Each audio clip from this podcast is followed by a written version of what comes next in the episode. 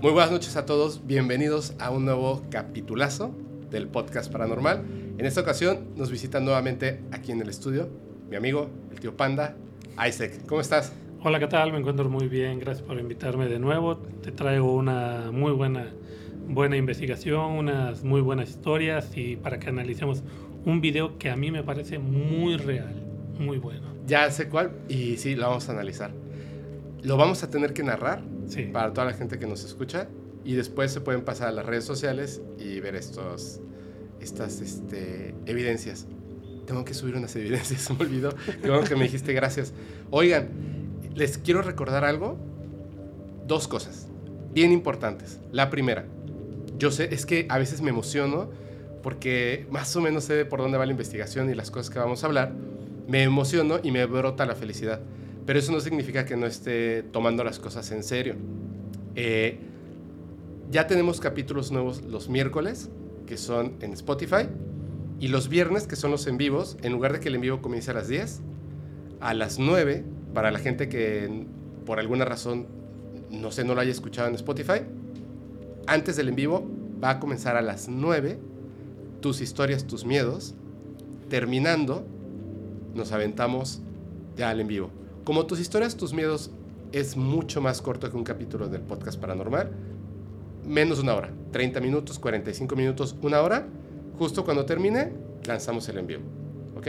Tú ya escuchaste un pedacito, ¿no? Sí, oye, bastante bien. O sea, Espero que lo, guste. lo, lo que escuché, muy bien, eh, la verdad. De hecho, es bien chistoso porque hoy se estrena, hoy que estamos grabando, pero cuando este capítulo salga, ya van a haber dos o tres capítulos de tus historias, tus miedos. Así es. Entonces, yo espero que a la gente le guste mucho, porque ya, ya es un gran esfuerzo, eh, tres contenidos a la semana y poco a poco vamos a hacer mejores cosas. Y muy bien hecho y de muy buena calidad lo que yo pude escuchar, la verdad. Gracias. No, y qué, y qué bueno, porque gente como tú que, que hace investigaciones, su apoyo y, y que la gente le ha gustado mucho, eh, que son parte del podcast paranormal, te agradezco mucho porque enriquecen demasiado el contenido del, del podcast.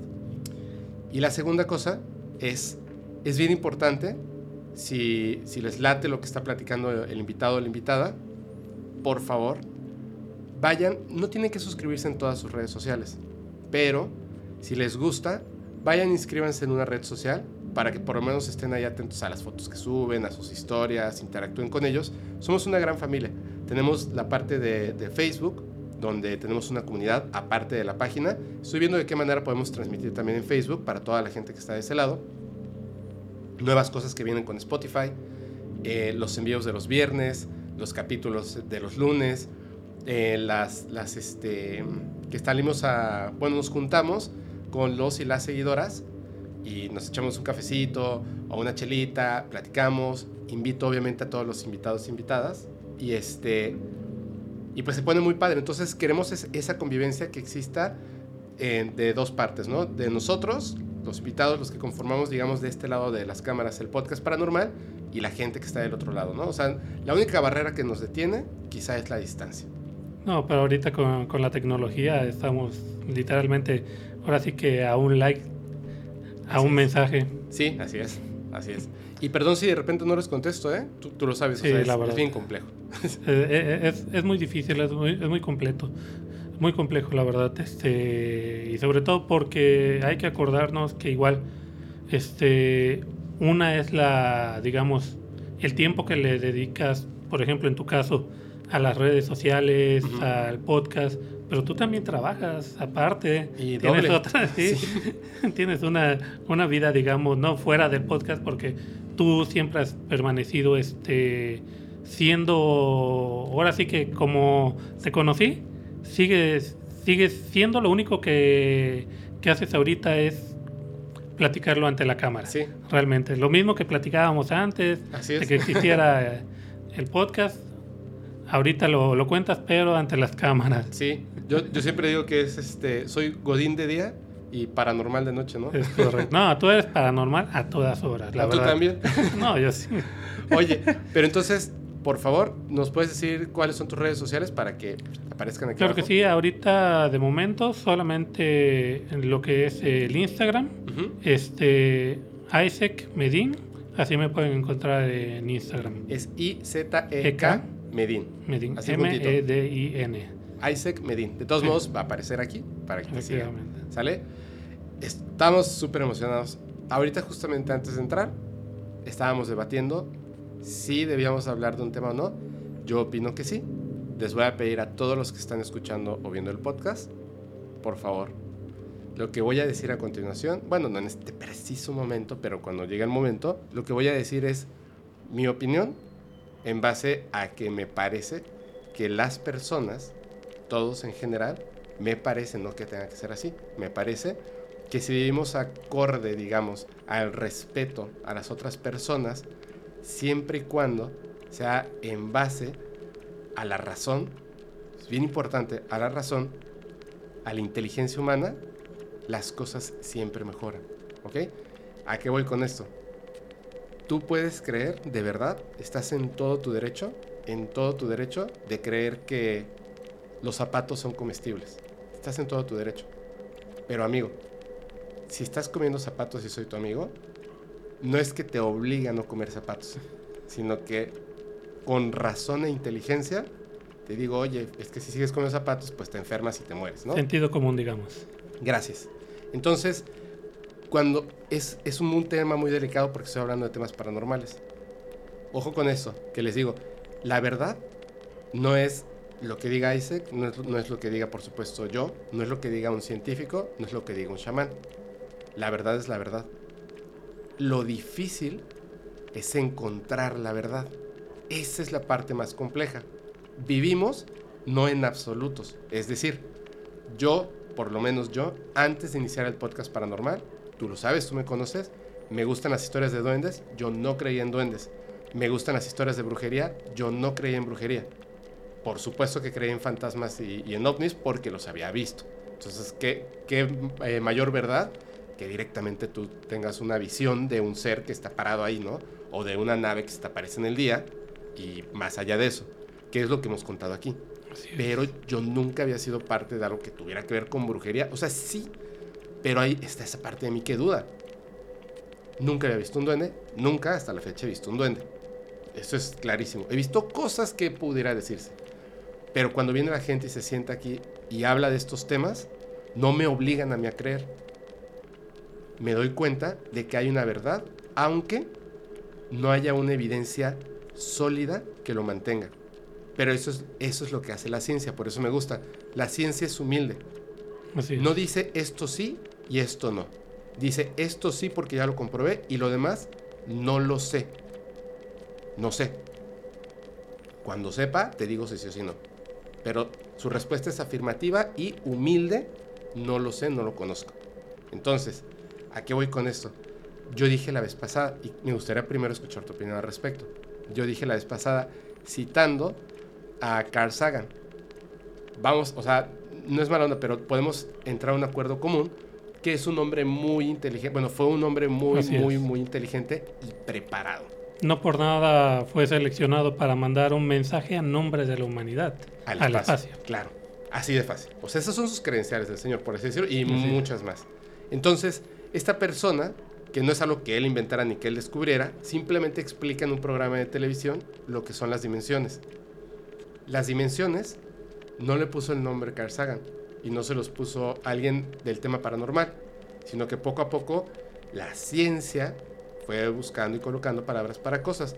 Cuando se refieren a dimensiones está la primera, la segunda, la tercera dimensión, la cuarta, que podemos percibirla y explicarla, más no podemos verla, por supuesto.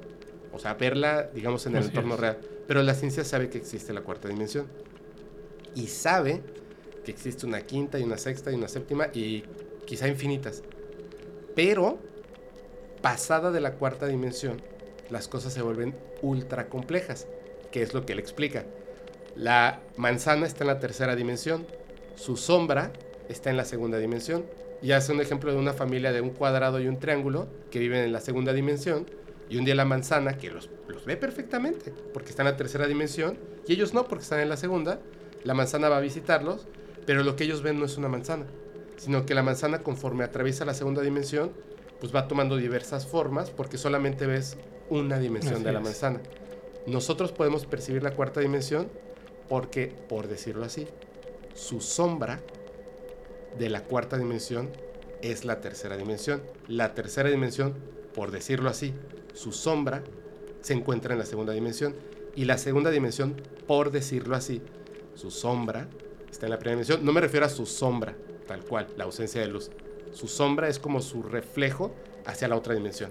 Como cuando detectan planetas por el movimiento de, de acercamientos entre otros planetas, saben que ahí hay un planeta. Hay un por la, cuerpo. curva, por la curva en el, Exacto.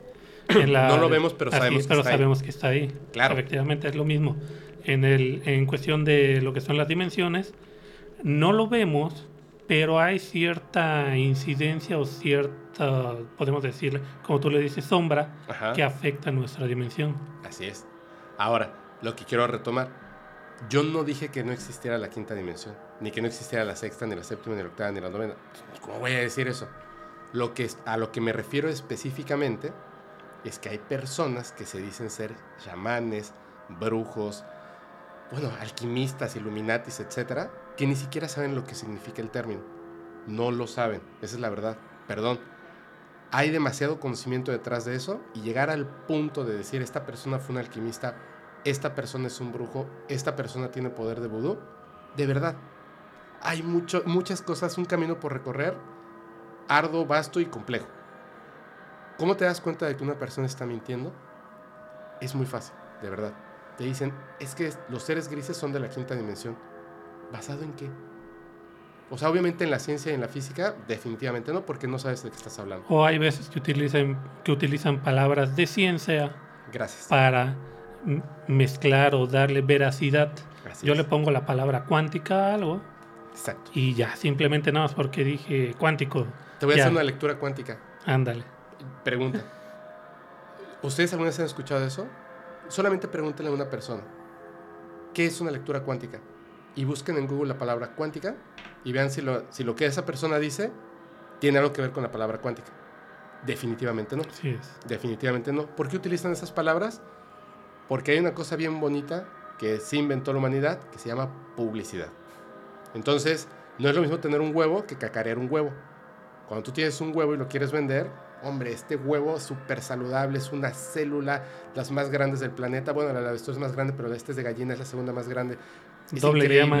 Doble yema. O sea, quizá no estoy mintiendo, pero es la forma en la que estoy diciendo las Es cosas. correcto. Entonces, sabemos por filtraciones, contactados, gente que trabajó en los gobiernos y que nos ha dicho cosas, evidencias, etcétera, tenemos rasgos de un poquito de información. Entonces, de repente llegan unos se- seres interdimensionales. Porque a lo mejor ellos sí estudiaron y saben a qué se refieren cuando dicen seres interdimensionales.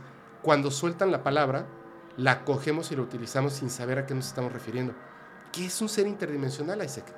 Sí, o sea, realmente cuando hablamos de, por ejemplo, de seres interdimensionales, es un ser que pertenece a una dimensión, pero se puede mover a través de las diferentes dimensiones. Exactamente. No del puede espacio. ser, así es, no del espacio. Puede estar él parado en, como decías, parado en, en un solo lugar, pero su sombra puede ser proyectada en otra dimensión o puede él atravesar, atra- atravesar las mismas diferentes dimensiones. Re- recordemos que las dimensiones pueden estar, como podemos decir, este, en, coexisten en un Claro. mismo lugar todas. Claro. ¿sí?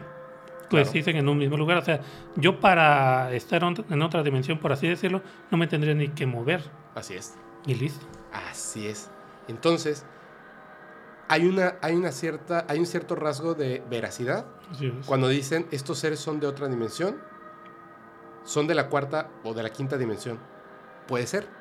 Puede ser que el ser que nosotros vemos, el humanoide, ni siquiera sea esa su forma real porque coexiste en una dimensión distinta y lo que estamos viendo es la percepción en la tercera dimensión de lo que es él. Por eso parecieran desaparecer ante nuestros ojos. Porque si tú vives en este plano que está aquí, que es la mesa, en dos dimensiones, yo pongo mi mano y ahí estoy, y ya no estoy. Pero no desaparecí, yo sigo aquí en mi dimensión. Lo que pasa es que tú en esa segunda dimensión solo puedes ver mientras mi sombra o mi segunda dimensión interactúe con la tuya. Si deja de, de interactuar, me dejas de ver, pero yo no desaparecí, yo sigo aquí.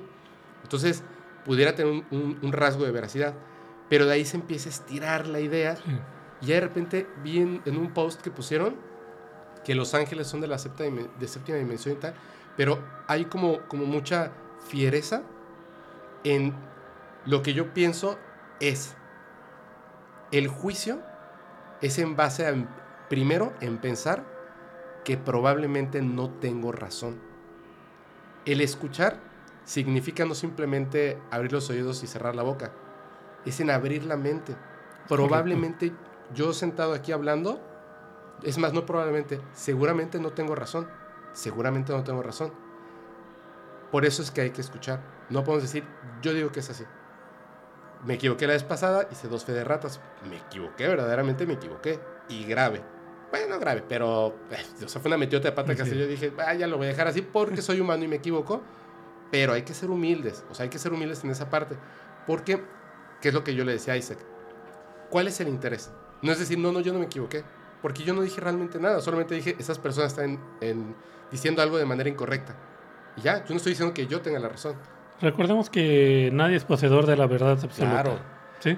Pero ¿qué pasa cuando alguien te hace creer que es poseedor de la verdad absoluta y definitivamente ahí- esa persona está mintiendo? Definitivamente está vendiendo cosas con palabras que tomó de la ciencia, del esoterismo y se las implanta a cualquier cosa, cualquier idea.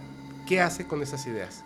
Recordemos que muchas veces cuando tratan de esconder una mentira, la esconden entre dos verdades. Así ¿Sí? Así es. Entonces muchas veces pasa eso, ¿no? Este, hay ciertas personas que vienen y te dicen, te comentan, te quieren hacer creer algunos tipo, tipos de cosas, sobre todo, más que nada que te quieren vender algo. Así Seamos es. sinceros, o sea, mayormente ese tipo de personas te Sí, quieren te vender, quieren vender algo. algo. ¿sí? Entonces lo que hacen es, entre dos verdades, te esconden una mentira Sí, así para es. darse crea- credibilidad, sinceramente, y utilizan palabras que ni siquiera ellos saben o conocen lo que es realmente, como lo que, me- lo- como lo que comentabas. Realmente, por ejemplo, lo de las dimensiones, hay una imagen muy buena Ujú. que circula por internet. Te la voy a pasar para que la pongas ahorita. Sí, Este es una lámpara iluminando a una figura como con forma de un tazón, por así decirlo, un poco circular, con agu- agujeros, líneas, que cuando se le proyecta una lámpara o una luz sobre la superficie en la cual está este, asentada, digamos, donde está puesta, se proyecta una luz y su sombra lo que hace dibuja un perfect, una perfecta, ¿cómo podemos decir? Retícula, Ah, cuadrícula, Qué padre. una, una perfecta cuadrícula y el objeto, el objeto tiene forma circular y cuando le ponen la luz Es una sí, es cuadrícula una cuadrícula es perfecta en 12. cuadrada. Cuadrada. Exacto. El objeto en 3D tiene una forma y en 2D es otra Sí. cosa. Y la cuestión está en que muchas veces, como decías, hay gente que se aprovecha, digamos, de, de no quiero decir la palabra ignorancia, porque para muchas es que personas no- es, no es un insulto. no, o sea, lo sé que no es un insulto, pero muchas veces la gente lo toma mal, digamos, desconocimiento de las cosas Claro. o desconocimiento de una verdad. Lógicamente, si alguien está yendo a buscar algo, la palabra lo dice, está yendo a buscar, es porque no sabe. O si la persona quiere conocer algo, efectivamente, es porque quiere conocer eso. Y si alguien llega y te dice palabras rimbombantes, palabras científicas, palabras que tú no entiendes, pues lógicamente al no entenderlas, al no tener el conocimiento, al no saber, él te está inculcando su verdad. Así es. Y se está inculcando en la mente esa idea. Es más, hoy voy a tocar un tema semejante a eso y que a ti te va a encantar. Porque cuando las historias que se construyen con palabras, híjole, que están muy apegadas al ser humano y que son como muy comerciales, que se escuchan padres, desde la ignorancia uno compra una mentira entre dos verdades. Sí. Ese es un tema. Entonces, por favor, Es que muchas, muchas veces de eso se agarran, sobre todo, digamos, en publicidad, en control mental y todo ese tipo, buscan cuáles son las palabras más arraigadas en una comunidad, en una cultura, y esas son las que utilizan para venderte u ofrecerte un producto. Así es, así es. Ojo, y vuelvo a repetir, no estamos diciendo que estas cosas no sean reales. Así es. Yo considero que lo son por lo que vivo, experimento, veo y escucho. Oye, sí es cierto, igual Pero hay que tener te, te, voy a contar más adelante igual una vivencia que a mí me... Bueno, yo fui a investigar una cosa y luego estaba viendo este... Bueno, mi hermano me mandó, oye, tú fuiste a investigar este caso y le dije, sí. Y más adelante te lo voy a contar para que nos demos una, una idea de cómo no es distorsionar la verdad, sino presentarla de una manera, ¿cómo te diré? Pues más, este, no sensacionalista. Bueno, sí un poco sensacionalista, pero no sé, o sea, ¿cómo decirlo? Sí, digamos. Sensacionalista, sí, Sensacionalista. Sí. Digamos para que se vea más. es que esa es la cuestión. Nada más, lo decimos por lo siguiente, para que tengan cuidado. Porque además es más fácil creer en las cosas simples que desconocemos que en la investigación, en las cosas difíciles. Es un, es un decir, me muestran una, una historia y yo me quedé así con el ojo cuadrado y dije, wow, que es la que voy a presentar hoy. Ya la conocía, ya la conocía. Pero una, un, pues es un creador de contenido de Estados Unidos que a mí me gusta mucho, mucho, mucho su contenido. Lo presenta y la forma en la que lo narra y así como, ya sabes, como un poco oscuro. Yo dije, wow, o sea, y si él está hablando de esto, pues esas dudas que yo tenía de, de esto debe ser algo importante, aunque la gente se ría de esto, me hizo hacer mi investigación. No tomo lo primero que me viene. Así es. Entro a investigar y me encontré unas cosas todavía más sorprendentes. Pero desde la primera investigación que esta persona hace, en los comentarios, la gente lo toma a burla por lo que está pasando. No es lo que voy a contar, voy a contar otra cosa. Tú conoces la historia de, esta persona, creo que fue en Italia. Se baja un ovni, él ve, o sea, baja, aterriza literalmente un ovni, se acerca eh, este objeto volador que está posado, tres patitas, como este, el de la vaquita Lola, está, está posado y tiene como una, como la clásica compuerta que está abierta y él siente un olor y nota un como humo, como un vapor, es lo que dice, como un vapor salir de, de este aparato. Él como que no está muy mm, influenciado, digamos, en aquel entonces por la televisión, por las historias de extraterrestres, ovnis, etc. Entonces sí lo nota raro, pero no sabe qué es. Se acerca y dentro hay, no me acuerdo si uno o dos seres muy humanoides, muy parecidos a él, vestidos, este, escafandra y la fregadera, y literalmente están haciendo lo que él describe galletas. ¿Conoces esa historia? Que le dan una, una galleta. Le dan una galleta. Sí. Y entonces él se la lleva, pero la prueba y es, sabe asqueroso, sabe como a sal. Ajá. Y entonces la guarda. Tiempo después, porque tiene guardada la galleta, cuando se conoce la historia y entonces él ya descubre que se trata de extraterrestres, etc., podría ser, podría ser, por la forma en la que se describe, es, un extraterrestre en una nave, que es muy raro que estén cocinando. Porque además se comunicaban telepáticamente y les pidió, si no me equivoco, agua. Y les llevó agua y a cambio le dieron una galleta. Nunca le dijeron que era una galleta ni que se podía comer. Él asumió que era una galleta y que se podía comer. Y un investigador va por la galleta como no tengo ahorita en ese momento la investigación como tal, no quiero llegar a todos los puntos, pero lo que estoy contando, como que un poco de risa, ¿no? O sea, es como... Bueno, si te dicen que le dieron una galleta, o sea, la verdad sí. Pero la verdad es que yo me acuerdo perfectamente de, es, de esa fotografía de la galleta y es una galleta así porosa. Ajá. Así se ve este, porosa y se ve la mano Ahí se ve medio cafecita. Eh, como cafecita, ni siquiera está bien redonda. Así no, no, o sea, digamos como si... Parece queso derretido. Así es, efectivamente, como cuando pones ahí a la plancha el queso en el grill y queda, queda así, lo quitas y así se ve. Y es una galleta extraterrestre. Así es. Es muy interesante. La cuestión está en que nunca dijeron que era una galleta, porque no se podían comunicar bien, era como una comunicación telepática muy rudimentaria. Él fue el que la probó. se puede haber muerto. el señor se puede haber muerto, qué bárbaro. Pero es muy interesante porque rompe como eso que nosotros pensamos que es la realidad del fenómeno extraterrestre. Pero eso no significa que sea falso. Eso no significa que la persona mienta. eso no significa que sea otra cosa que un ser extraterrestre, lo que él vio. Le da veracidad desde mi punto de vista, aunque nos dé risa, ¿cierto? Así es. Porque pudo haber omitido la galleta, pudo haber contado la historia y pudo haber utilizado palabras rimbombantes y entonces ya le creeríamos, pero estaría mintiendo. El Señor dijo la verdad por su carácter de persona que era. Y vamos a tocar ese tema un día, como puede ser así como de las abducciones o contactos extraterrestres más extraños del mundo. Así es. Como el de los que tenían un aparato con el que tocaban y sonaba una voz robótica que hablaba. Como el caso Sanfreta, Así así, es. y hablaba como un robot en 1970 y hablaba así como de hello, este, we are from Venus, así, ya sabes, Sí. rarísimo.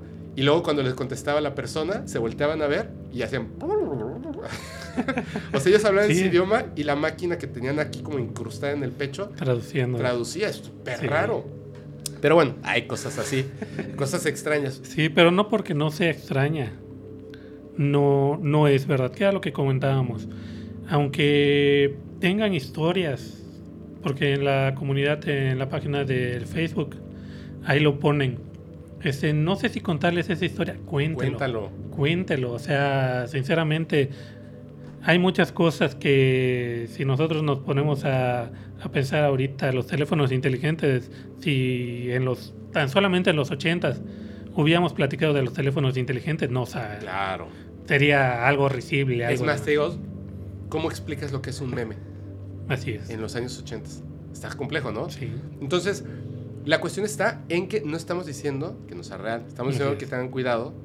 Uno, respeto al momento de comunicarnos. Y dos, no porque exista un respeto, pues puedes comunicar cualquier cosa que incluso te deje en vergüenza. ¿Saben? no crean en todas las personas. Antes de creer en algo y protegerlo ferozmente, de verdad, hagan ese proceso de investigación con una cosa en la mente. Posiblemente me equivoco. Y al momento de hacer su propia investigación, van a encontrar cosas que a lo mejor van a ser más sorprendentes que la idea que tenían en un principio. Recordemos también que lo que es la investigación, la investigación es un proceso en sí. Para demostrar o contestar una pregunta o demostrar una hipótesis. En este caso puede ser afirmativa, puede ser negativa o puede ser no concluyente. Exactamente. ¿sí? Lo que, mira, algo muy curioso, la otra vez que nos reunimos con el documentalista, le plati- platicaba con él, este, nosotros nos la, bueno, nosotros nos la pasamos mucho, muchas veces buscando ciertas cosas, ¿no? Y no por el hecho de creer, es que es cierto, o sea, nosotros nos la es. pasamos buscando el 1% de un 99% de, de lo que son las mayorías de cosas. El, digamos que el 99% de las fotografías de ovnis son, son falsas y ese 1%, el real, es, Ese es el el, que importa. el que importa, es el que estamos buscando. es. ¿Y cómo sabemos que ese es el que importa? Porque las fotografías que me mandan de ovni, checo, ah, no, pues eh, la luz no corresponde, el brillo no corresponde, este, el grano de la película no corresponde y eso es lo que me hace a mí. Pensar si es verdadero o falso. Yo desde cualquier fotografía, cualquier evidencia, la, la primera vez que la veo es, me pongo a pensar esto no es real Así es. y voy buscando evidencias que me haga creer que son reales. Exacto. Porque desgraciadamente ya me ha pasado donde digo, sí es real. Y, Y, y hay una cosa que y tiene la después investigación. empiezas a verlo, porque digamos, nos entusiasmamos por creer o querer es. que sea cierto. queremos creer. Así es, porque queremos creer. Pero hay que tener cuidado. Así es. Esa es la cuestión. Yo, por ejemplo, eso que dices, tú puedes encontrar que algo no es, no es real rápidamente. Me mandaron un video en TikTok de una persona, lo voy a poner por acá, de una persona que está, creo que eh, su perro le ladra un sillón y tiene un aparato de estos que pisan y dice, este, abuelo, abuelo, y le dice, no, no, no, ahí es el sillón donde se sentaba el abuelo, pero el abuelo no está ahí, el abuelo ya no está con nosotros. Abuelo, abuelo, está poniendo el perro y dice, no, no, ahí no está el abuelo. Y en ese momento en el sillón se ve como se sume, como si se sentara alguien. Entonces me lo mandan y lo primero que hice fue, literal, así, la persona que está subiendo el video a TikTok, flick hacia la derecha, perfil, animador profesional.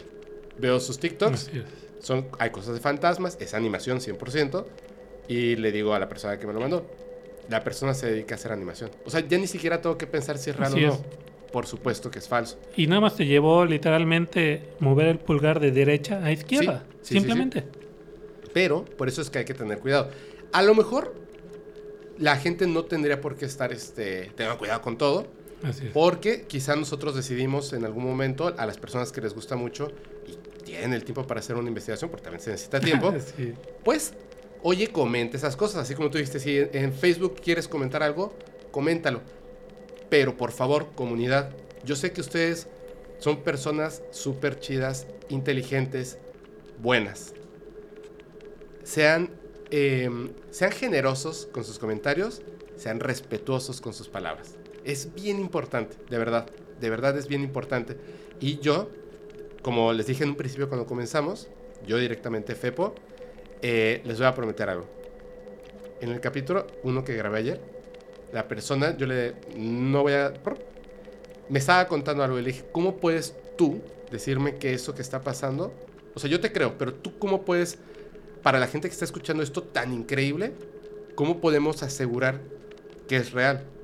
Y entonces me dijo, no, es que la persona a la que le pasó tiene, es una persona eh, que tiene un puestazo en el gobierno.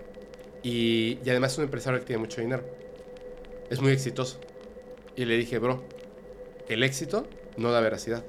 Es decir, los números que tenga el podcast paranormal no hacen que el podcast paranormal tenga la verdad. Así. No importa si tienes 10 millones o un seguidor. Eso no tiene nada que ver, nada que ver con la veracidad que tienen tus palabras. la honestidad contigo. No son seguidores. La honestidad está en la persona.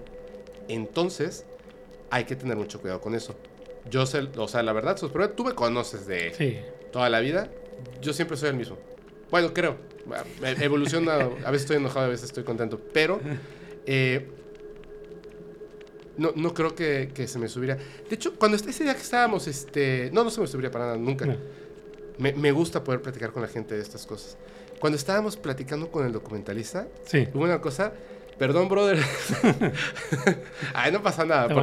No, voy a decir, no voy a decir lo que dijimos. Estábamos platicando, estaba eh, Christopher, Isaac, eh, Inri y yo. Es que no sé, si- no sé si utiliza su, su verdadero nombre, pero ya también ya lo quemé. Ah, ya. Documentalista, Ya Isaac, el tío Panda, este, Christopher y, y yo, su servidor. Y entonces estábamos, estábamos viendo fútbol, estábamos como botaneando, tomando unas chelitas. Pare- parecía chiste si hubieras dicho el panda, el lobo, Sí. el documentalista. Y estábamos ahí y de repente, porque estábamos hablando como de Sí. fútbol y de libros y cosas así, y de repente hicimos una pausa y le dice a Isaac, pero a ver, a ver, a ver, a ver, a ver, a ver, la neta, ¿tú crees en, la- en las cosas que, que cuentas? Pero no va a salir en, en ningún capítulo de, de- de un podcast o algo así. No, no, no. Y ya cada quien dio su respuesta, de- pero fue una pregunta muy específica, ¿tú crees en esto? Y como que dijo, pero esto no va a salir en, en- o sea, nadie está grabando, ¿no? Es. Esto es privado entre nosotros, sí. Ah, ok. Y pum, cada quien dijo lo que pensaba al respecto de algo en específico. No creo que era. Creo que era un caso de brujería que habíamos escuchado o algo así. Y cada quien dio su opinión. Es como si nos preguntaran en ese momento, ¿qué opinas de, de la chava esta que habla con extraterrestres? Así, ¿esto no va a salir de aquí? No, ok. Ah, sí. Yo pienso esto. y ya. Estuvo muy bueno. Pero ahora sí, oye, qué, qué introducción, qué bárbaro. Vas. Voy. Empieza lo bueno. Muy bien.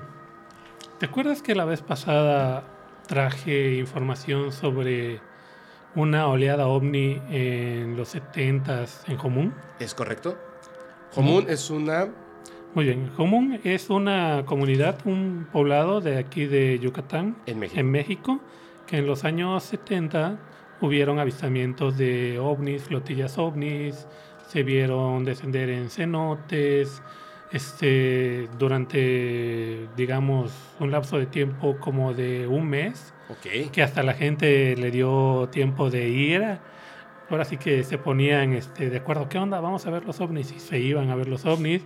Vino gente de Estados Unidos, gente de la NASA, la gente de este, ¿cómo se llama? De aquí del aeropuerto, De la NASA. sí. Ok. Gente de la NASA O sea, vino Entonces se supone que ellos nunca han estudiado nada del fenómeno ovni. para que veas. Pero hay registro. Hay registro es- escrito, tanto de que vino gente de la NASA, como vinieron este, gente, por ejemplo, el jefe del aeropuerto de la ciudad de, de Mérida en ese entonces, al Ajá. ver que aparecían en sus radares, igual, Wow. fue a verlos. Wow. No, o sea, sí, yo te creo totalmente porque la NASA nunca nos ha mentido. Así, Entonces- así es. ¿Y qué pasó? Bueno, muy bien. Este, con respecto a lo que estaba haciendo de esa investigación, Ajá. me acordé de un caso ¿Qué ocurrió en los 70 que ocurrió en, lo- en los 70 En Yucatán. en Yucatán, Ok. de un libro que escribió JJ Benítez, Que es una investigación de ese caso. que es una investigación de que tiene que ver con lo que ocurrió en, En eh, esta zona, en, esa esa oleada. zona, en esa oleada, en ese triángulo que fue entre Humán, Jomún y digamos, este, Tulum. mm, ándale, por ahí. Entonces, O sea, llegó hasta Quintana Roo, por así decirlo, ¿no? no, No, o sea, no hasta no, no, no, no, no Tulum, es este, del otro lado, Nolo, Nolo. Nolo, sí. Ah, qué chistoso, donde estaba justamente este señor que era contactado, Mm, sí. que construyó una pirámide. Sí, ahorita aquí debe de aparecer la imagen, para no confundirnos bien, este, del triángulo y del área. Pero ocurrió que hubo un accidente de un camión, Ajá. exactamente, digamos, en el centro de ese triángulo. Ok. Durante de- ese accidente fallecieron varias personas. Era un camión de, de transporte de, digamos, este... De, pero de personas, ¿no? Sí, sí. Era, era, estaban transportando personas que iban de un punto a otro. Así es, estaba viniendo de, este, de Quintana Roo, pasó por Valladolid, pasó por Chichen Itza y ya, a, digamos, a, a- en el kilómetro 31 antes de llegar a la ciudad capital de Mérida, en una curva, ahí sufrió un accidente. Hubieron varios muertos, la cifra oficial fue de 5, luego más adelante personas y testigos dijeron que hubieron más muertos. ¿sí? El punto importante es que este JJ Benítez le llega la información, un comentario por parte de una persona, un ingeniero que él conocía, Ujú. Aquí en, en, no, en, en España. en España, ok. Recordemos que JJ Benítez es de España, este, que había tenido un amorío con una mujer Que estuvo que en ese dijo accidente. que le dijo que, que estuvo en ese accidente, pero que le dijo que era extraterrestre. Lo que le comenta esta chica, que de entrada, este, lo que comenta el ingeniero es que era una persona muy rara, de acciones muy raras, o sea, no comía carne, Ajá. tomaba mucha leche, las cosas que para uno parecen naturales, para ella la llenaban de asombro. Y tenía esa curiosidad, digamos, casi infantil de, oye, ¿qué es esto? Oye, ¿por qué pasa esto? Oye, como, ¿qué? Sí, o sea, de, de, oye, ¿por qué los humanos eh, saludan de beso? O sea, ese tipo de, ese tipo de cosas, ¿no? O sea, oye, ¿por qué este, comen, comen carnes y eso hace que su organismo que pudiera vivir más de 100 años le reduce su, Su, vida, su vida? 30, ¿no? Sí. 40. Y así ese tipo de cosas. Entonces, ella llevaba un registro en cuadernos de todo lo que ella consideraba importante. Ah, ¿sí? Sí, Ok. O sea, sí, ella estaba convencida de que ella no era de este planeta. efectivamente era lo que le había, lo que le había preguntado el, El el ingeniero. ingeniero. Un día le preguntó, oye, y le dijo, bueno, ella le dijo, es que yo soy extraterrestre. Y yo obtuve este cuerpo de un accidente de camión que hubo en, En en Yucatán. De una persona que se estaba desangrando. Wow. ¿sí? Que era una mujer norteamericana. sí, efectivamente, era una turista norteamericana que, si no mal recuerdo, se subió en Chichen Itza con otro compañero Ajá. y se subieron en lo que fue ese camión que venía hacia la ciudad de Mérida. ¿Sí? Y, Y en- muere la mujer en el accidente. Eso se es lo- supone. su compañero. Su Su, com- su compañero. Sí, recordemos que, bueno, ella no iba sola. La Se mujer sube- humana no iba la sola. mujer humana no iba sola, iba con alguien más. Se subieron dos personas que se sentaron juntos, que venían platicando. Dos norteamericanos, supongo. Así es. Y entonces, al momento de ese accidente, su compañero fallece. A ella la sacan Ajá. Y se está desangrando. y se está. A ella la sacan y tenía una herida en la, en la pierna muy grande. ¿Sí? Y en el momento en que la sacan, con una. la suben a una ambulancia, ella lo que pregunta es: ¿qué horas son? ¿Qué horas son? Está más preocupada por la hora Que Por el accidente. que por la persona que estaba a su lado. Claro. Ella en ningún momento en todo el transcurso que fueron 45 minutos de lo que es la, El lugar del accidente. el lugar del accidente a la ciudad de Mérida, jamás preguntó por su compañero. Como si pues no se acordara de él, ¿no? O sea, Así es. Bueno, pero regresando a, a la época donde estaba con... Ahorita regresamos a la parte del accidente. Ajá. Ya me adelanté un poquito. Pero regresando a la parte donde él, ella estaba teniendo un amorío con el, Ingeniero. con el ingeniero, que de entrada él dice que en el momento de intimar, que ella era muy fría, pero al momento de estar intimando, ella se jalaba los pelos, porque El decía cabello, el el cabello, cabello. El cabello, porque este decía que la cabeza y el área capilar estaba era muy sensible, ¿sí? Y en las noches ella hacía como un tipo de danza o tipo de yoga Ajá. desnuda y también comentaba que tenía poco pudor, o sea, no tenía nada de pudor. Ok. ¿Sí? O sea, si, si estaba haciendo su, su yoga Mm. desnuda y en ese momento. Entraba al baño y tenía abierta la puerta, o sea, por así decirlo. o sea. Ok. Entonces, este, estuvieron juntos un tiempo y una vez que estaban viajando a una población cercana, Ellos estaban viviendo en Yucatán. no, ellos estaban en España. Ah, ok. O sea, El- él, él la conoció en, Yucatán. No, a ver, el ingeniero la conoce en España. Ah, ok. Correcto, sí, es que nos adelantamos a la parte de, de Yucatán, Perdón, pero perdón, perdón. La parte de- del ingeniero, del amorío, sucede en una población de España. ¿Sí? Ok, ya. Yo estaba o sea, viajando con ella en Sí. España. En España, ellos tenían, este, ella tenía un apartamento ahí donde él se estaba quedando. Entonces estaban viajando una noche y de repente ella empieza como con un dolor en el estómago y se hace bolita. Y el ingeniero le pregunta, oye, ¿qué te pasa? ¿Qué te pasa?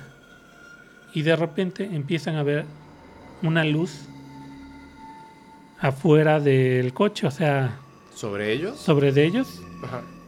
Y ella dice, es que ya vinieron por mí. Es una, es una astronave, es una nave espacial, dice Ajá. ella. Y de repente desaparece el ovni Ajá. Y ya regresan a la casa y ella toda este todavía se veía afectada por eso, se van a dormir y al día siguiente él cuando se despierta ve que ella ya no está. Oh, o sea, no se la llevaron en el coche, sino como, como que la detectaron. Así es. Fueron, o sea, ellos se fueron a su casa donde estaban Se fueron a viviendo. su casa donde estaba viviendo y en la noche ella Ya. desaparece. Él se queda dormido porque piensa que no tiene nada que ver, o sea, fue un ovni. Así es. Pero lo que ella está diciendo, pues no tiene sentido. Regresan, se acuestan a dormir normal, ella se ve rara y a la mañana siguiente ella no está. ya no está. Ok. Preguntan dónde estaba, si alguien la había visto y nadie sabía de ella. Pero nadie quién. ¿Él, La gente- él o sea, la conocía a su gente- familia? ¿Mm? ¿Él conocía a su familia? No. O sea, eh, él le pregunta, digamos, a la persona encargada del departamento donde estaban viviendo, si salió a la o algo, gente ¿no? del, a la gente de la población, que era una pobla- población chica, Ah, claro. y nadie, nadie sabía o la había visto. ¿sí? Ok. Entonces, él, al haber vivido esta experiencia, ya es que se pone en contacto. con, JJ Benítez. con JJ Benítez. Y es cuando él decide hacer su propia investigación. Ok. ¿sí? Y le cuenta, el, el ingeniero cómo sabía del accidente. ¿Ella se lo había contado? Ella se lo contó. Que Ella le contó que ahí fue donde tomó el cuerpo. Él le contó que era extraterrestre. Le contó que venía de un planeta llamado Humo. Y ¿Era de humo? Ok, wow. Es que España tiene una relación súper Sí. fuerte con humo. Así es. Oh, ah, perdón. adelante. Sí, no te preocupes. Este, y entonces, con todo lo que él había vivido y había visto que le llamaba muchísimo la atención de esta mujer, que aparte destacaba por ser este de Estados Unidos, Diferente. diferente, muy guapa y todo, es que él decide ya ponerse en contacto con JJ Benítez. Y JJ Benítez empieza a, a investigar el caso, porque él- había suficientes pruebas y suficiente información como para que él pudiera ir a corroborar esto. Claro. Entonces él primero va. Este, bueno, cabe destacar que entre eh, el romance que sostuvo el ingeniero con la, digamos, supuesta extraterrestre, a el momento en que, ¿Desaparece? no, al momento en que empieza la investigación por parte de JJ Benítez, transcurren 21 años. Ah, ok. ¿sí? Ya no fue pasado. inmediato, ya había pasado. Ya era más difícil este, conseguir datos, nombres y todo. Igual, este, un dato curioso es que no sabía el nombre completo De la de, mujer. de esta mujer.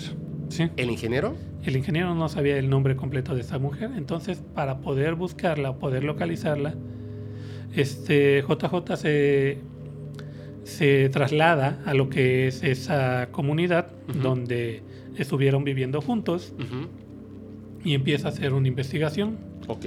Primero cómo había llegado, La gente que la gente que la conocía, que había hablado con conocía, que había hablado con ella, la gente que le había rentado el apartamento. Algo muy importante fue que este, no encontraban lo que era este, los registros de, de, De las letras. casas. Sí, efectivamente, Sí. de la renta. Sí, tú no puedes rentar a menos que des tu nombre completo. Efectivamente. O sea, tienes que una identificación, Sí. la firma, todo. La firma, claro. todo. Es una renta. De hecho, Sí. si fuera una venta también. Entonces, ya después de varias pesquisas y todo eso, consigue, consigue el nombre. El nombre completo de la persona. Consigue el nombre completo de la persona. Que no lo, no lo pone en el libro para resguardarlo. Efectivamente. El nombre que aparece de Ricky B es un nombre... este, Seudónimo, inventado. Es un seudónimo, igual no da el nombre de, de la ciudad donde vivía en ese entonces, ni, el, ni del ingeniero, igual.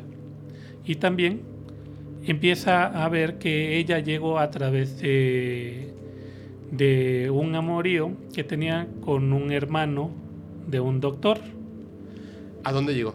ahí a España. Sí, Ah, porque ella llegó aquí. En América. ándale, y cuando llega a España, ella llega con una pareja. ¿Sí? Y a través de el hermano de esa pareja es que logran localizarla. ¿Sí? ¿El cuerpo? No, este a la persona. A, a Ricky B. JJ Benítez localiza a Ricky B. Así es. Ok. Muy bien.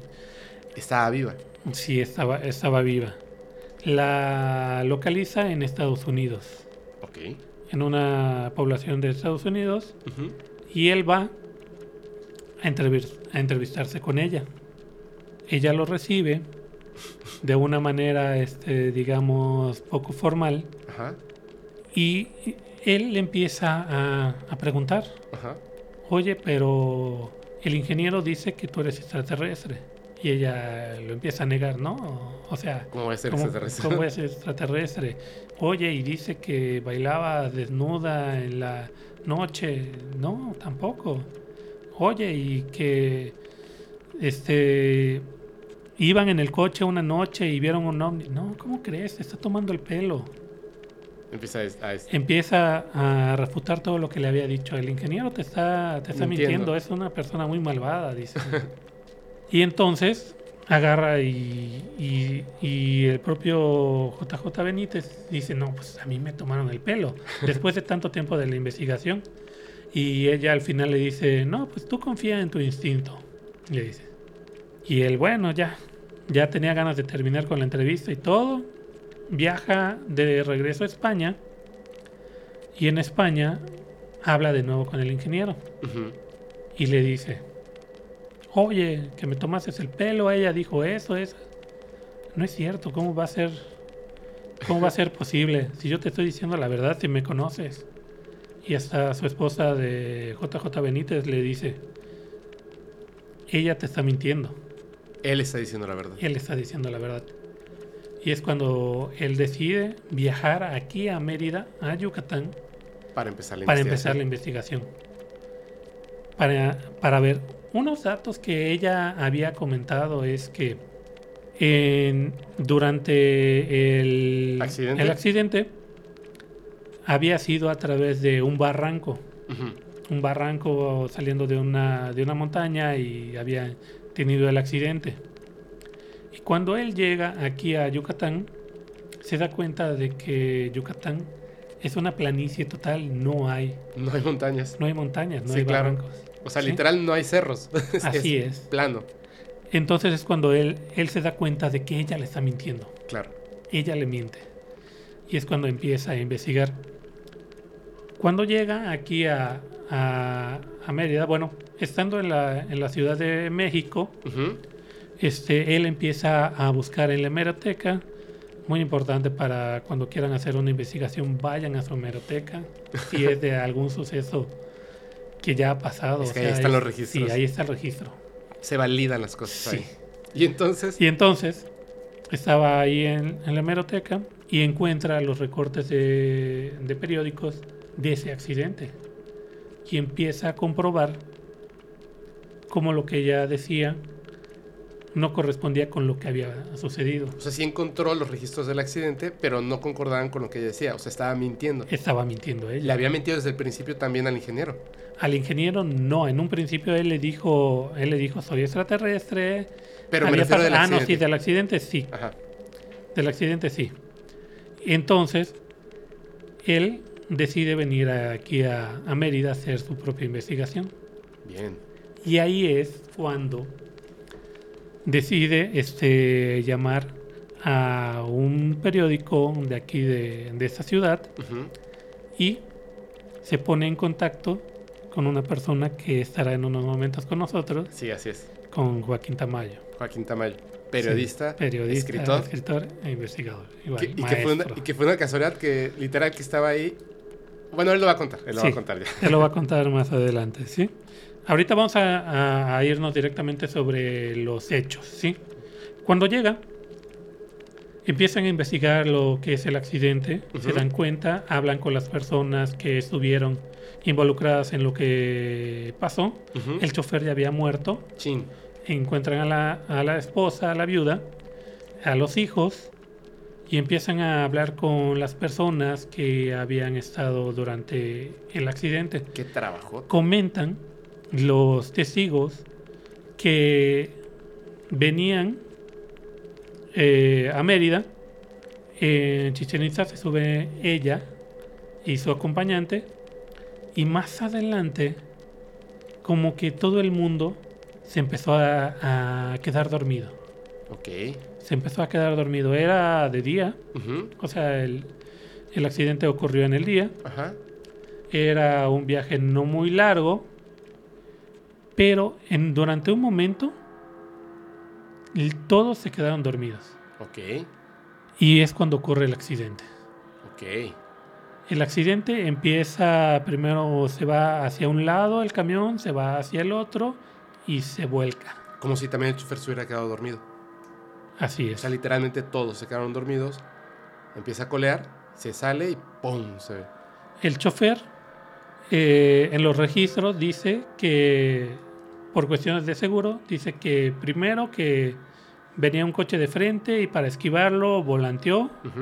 Después dijo que fue este un, ciclista. Ah, ok. Y, pero él lo que pensaba es que había sido un problema mecánico. Ok. ¿sí? También, Raro, ¿no? sí, una de las hipótesis que decían era que la guía se había roto, pero no se pudo haber roto porque el camión todavía lo controló de un lado hacia el otro. Cuando se rompe una guía, el camión sigue derecho, Claro. no se mueve. Así es. ¿sí? Entonces, al momento de que sucede el accidente, uno de los tubos de pasaje del camión Ajá. se le incrusta en la pierna a ella, a Ricky B. Wow. Para que llegaran las ambulancias, tuvo que haber pasado alrededor de mínimo una hora. Y durante ese tiempo, lo más seguro es que una persona con una herida en la pierna, donde ella, la, donde ella lo tiene, es que se hubiera desangrado por completo. Estamos Claro. hablando que la pierna está la femoral, Sí, así es. entonces Pasa te- una arteria principal por es. ahí. la sacan en camilla y la meten en- a la ambulancia. Ajá. Entrevistan a la persona, como te comentaba hace rato, que estaba en la ambulancia, que igual había sufrido un, que sufrió el accidente, y ella la, la suben en la misma ambulancia. Y ella empieza como que, ¿qué hora es? ¿Qué hora es? Y nadie le entendía porque, porque hablaba en inglés. Un paramédico de ahí, un camillero, le muestra su reloj, que más o menos entendía, y ya ve la hora. Y como que se calma. Y en ningún momento preguntó por su acompañante. Pero según Ujú. tengo entendido, pasó algo más con ella. Que.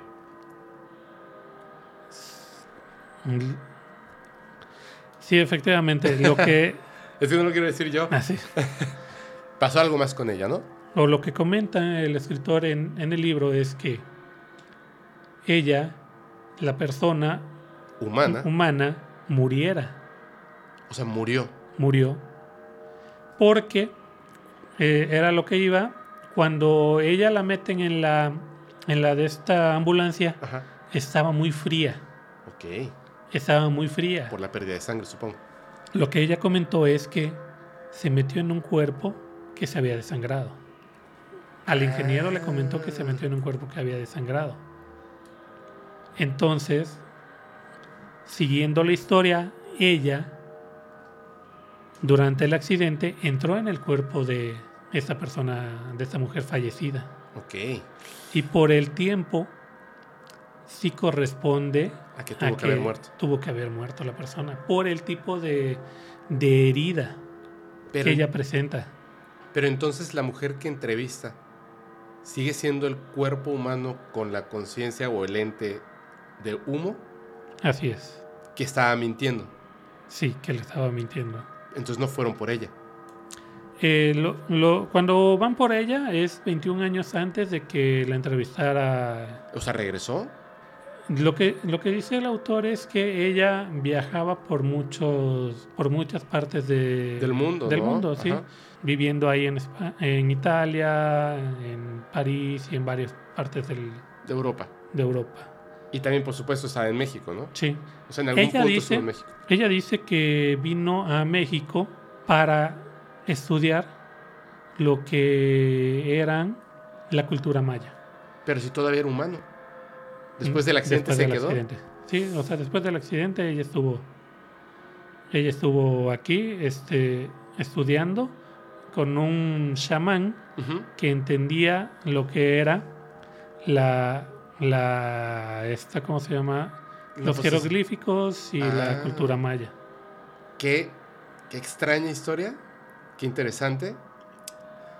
Me, me surgen. Uy, Es que sí, te, Tengo unas- te- hay, hay muchas dudas. Coméntamelas, coméntalas y las vamos platicando. Pero no dudas.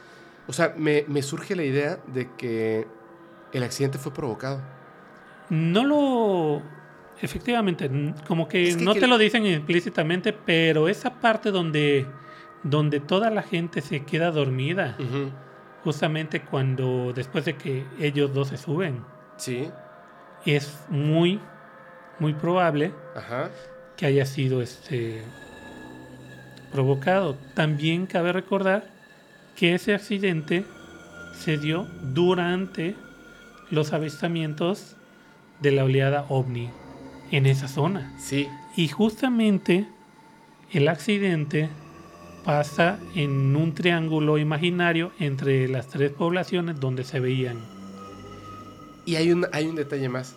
O sea, cuando dijo que era de humo, imagínate, si hoy en día con el internet es difícil que la gente conozca ese caso, estando aquí. O sea, porque ya en España, como hay, hay como, es muy fuerte este tema, pero es como, mm, fácilmente pudiste haber dicho, soy pleyadiana. O, simplemente soy extraterrestre. ¿De dónde? De Marte, ¿no? Que era lo más fácil decir en aquella época. o de es. Venus, que eran los planetas, bueno, son los planetas más cercanos a la Tierra. Y como que siempre se hablaba de eso. Entonces, está como raro el hecho de que haya dicho humo. Porque además, la forma que tienen los humitas, digo, ellos son humanos, pero son como. concuerda con lo de, por ejemplo, tomar leche y no comer carne, eh, el pudor, o sea, concuerdan esas ideas con cosas de las que nos hablan los humitas. Recordemos igual que eso fue en los 70s. Sí. Entonces no estaba, como tú dices, muy difundida esa información. A ver, ¿en qué momento empezó lo de los humitas en España? En los 70s. Sí, o sea, Sí, en los sí, 70s. 70, 70s, 80 hasta eh, el 90. y- hasta la fecha. sí, hasta la fecha. Que, ¿Cómo se llama? JL, creo José que sí. Luis, ajá, JL de, de Gran Misterio. Él es un contactado de los humitas. Está raro, ¿no? O sea, está rara la historia. Está, está muy interesante. Sí. Ahora, imagínate esto. ¿Te parece si vemos y escuchamos lo que nos cuenta Joaquín? Claro que sí. Antes que nada, este, la persona que viene a continuación este, es un gran amigo, un gran escritor, maestro él. Es generador de este, ¿cómo se llama? Bueno, de las nuevas generaciones de periodistas y comunicadores. Y te digo, an- ante nada lo considero un gran amigo. Es una persona muy inteligente y aparte van a ver, porque aprovechando, y de hecho lo, lo comenté mientras estábamos platicando, porque primero grabamos eso y luego grabamos Sí. esto. No, no, no importa, ahorita van a ver. Hay una cosa muy interesante. De hecho, nos va a contar una historia que no tiene que ver con cuestiones paranormales. Muchas veces han dejado comentarios donde dicen, ¿por qué no llevas a personas que no sean creyentes? Así. Y me encanta justo lo que estábamos hablando al principio. El ser escéptico no significa ser negacionista. Así es. ¡Pum! Excelente. Vamos a verlo y ahorita regresamos. ¿Te late? Sí. Venga, gracias Joaquín. En esta ocasión tenemos un invitado muy especial, reportero, escritor, Joaquín Tamayo. ¿Cómo estás? Muy bien, muchas gracias. Un gusto estar aquí. Gracias, gracias. Oye, eh, bueno, estábamos platicando justamente antes de empezar, porque hay un montón de cosas que, que estoy seguro que la gente de repente va a decir así de... Se van a quedar con el ojo cuadrado. Pero me gustaría más que una introducción, si tú nos cuentas que, a qué te dedicas. Bueno, yo eh, toda mi vida he sido eh, alguien que escribe. De hecho, llegué a, a est- estudié comunicación y luego eh, me especialicé, digamos, en periodismo, pero por mi vocación en torno a la literatura. Es decir, como aquí no había entonces, estoy hablando de los años ya lejanos, ochentas, no había facultad de filosofía y letras, pues decidí eh, estudiar comunicación y después me dediqué básicamente al periodismo. Entonces, desde los años, desde fines de los años 80, desde 1989, estoy en el oficio y lo he ido alternando también con la docencia. Eh, he estado en diferentes medios de comunicación, de los cuales he aprendido mucho, y también paralelamente pues he ido desarrollando, digamos, una trayectoria a nivel editorial, con publicación de algunos libros. ¿Cuáles son algunos de los libros que, que hayas publicado? Bueno, eh, por ejemplo, ahora, bueno, el año pasado se reeditó, gracias a la Secretaría de Cultura y las Artes del Gobierno del Estado, La Fiesta de la Anécdota y otras crónicas, que es un libro de periodismo narrativo. Muy bien, porque de repente yo les estaba hablando, por ejemplo, de estos temas paranormales. Yo de repente le comento a la gente que es bien importante saber diferenciar los que son simplemente divulgadores de los que son investigadores o periodistas. O sea, hay un proceso que te puede llevar o no a la verdad. Pero simplemente el hecho de una, una sencilla observación como leer un encabezado y a través de eso dar una noticia, pues es irresponsable hasta cierto punto. Y además cuando haces, tú lo debes de saber, cuando empiezas a hacer el proceso de investigación, todo esto del oficio periodístico, te encuentras con cosas a veces mucho más sorprendentes que lo que en un principio pudiera ser una simple anécdota o noticia. Entiendo que tú eh, en, en, estos largos años de trabajo y toda tu trayectoria tuviste muchísimo que ver específicamente con ese libro que, que está aquí, que, bueno, lo trajiste, ¿no? Sí. JJ Benítez, eh, Ricky B. Sí, sí, sí. Bueno, eh, quiero aclarar antes que nada eh, algo. No me dedico, realmente no me he dedicado a la investigación de la ufología Claro. o, o de lo paranormal. Por supuesto. El encuentro con JJ Benítez, a quien por cierto yo eh, admiro, eh, porque pues es un, es un, independientemente del tema o de los temas que aborde, es un periodista Así de investigación. Bueno, decir periodismo de investigación es un poco un pleonasmo. sí. Todo periodismo debe ser de investigación. Así ¿no? es, por supuesto. Eh, bueno, el caso es que eh, todo esto se dio de manera fortuita. Ok. Eh, yo lo conocí el- en diciembre de 1996. Ok. Una, una noche llegó al periódico, bueno, pero te voy a poner un poquito en el antecedente. En septiembre del 96 yo estaba en la redacción de un periódico y la recepcionista me habló y me dijo que había una larga distancia de un periodista español que quería hablar con quien estuviera ahí en ese momento. Me pasaron la llamada y pues resultó JJ Benítez, a quien yo no había leído, la verdad, no, no tenía yo una idea clara de quién era, me sonaba el nombre, El nombre, claro. pero no, no, no lo relacionaba o no tenía yo una referencia, te digo, de, de algún libro o algo sobre él que hubiese leído antes. Y me pidió que eh, si yo le hacía el favor de buscar en la hemeroteca del periódico un, eh, una nota, una nota policíaca que se había publicado el 24 de diciembre de 1975. Ok. Me dijo, yo le veo a usted ahí, en Mérida, el 12 de diciembre a las 6 de la tarde, ahí en el periódico donde, usted- eh, donde está usted. ¿Está bien? Pero la verdad es que a mí se me olvidó. se me fue con el día a día, nunca le puse la debida atención y el 12 de diciembre a las 6 de la tarde, en efecto, llegó JJ Benítez con Blanca Rodríguez, su esposa, eh, recientemente fallecida, y por quien le mando un abrazo al querido JJ. Llegaron los dos y me avisaron, porque yo le había dado mis datos. En ese momento me, me fui a la hemeroteca del periódico, a, desde luego a buscar el, el- el- el texto que me había pedido.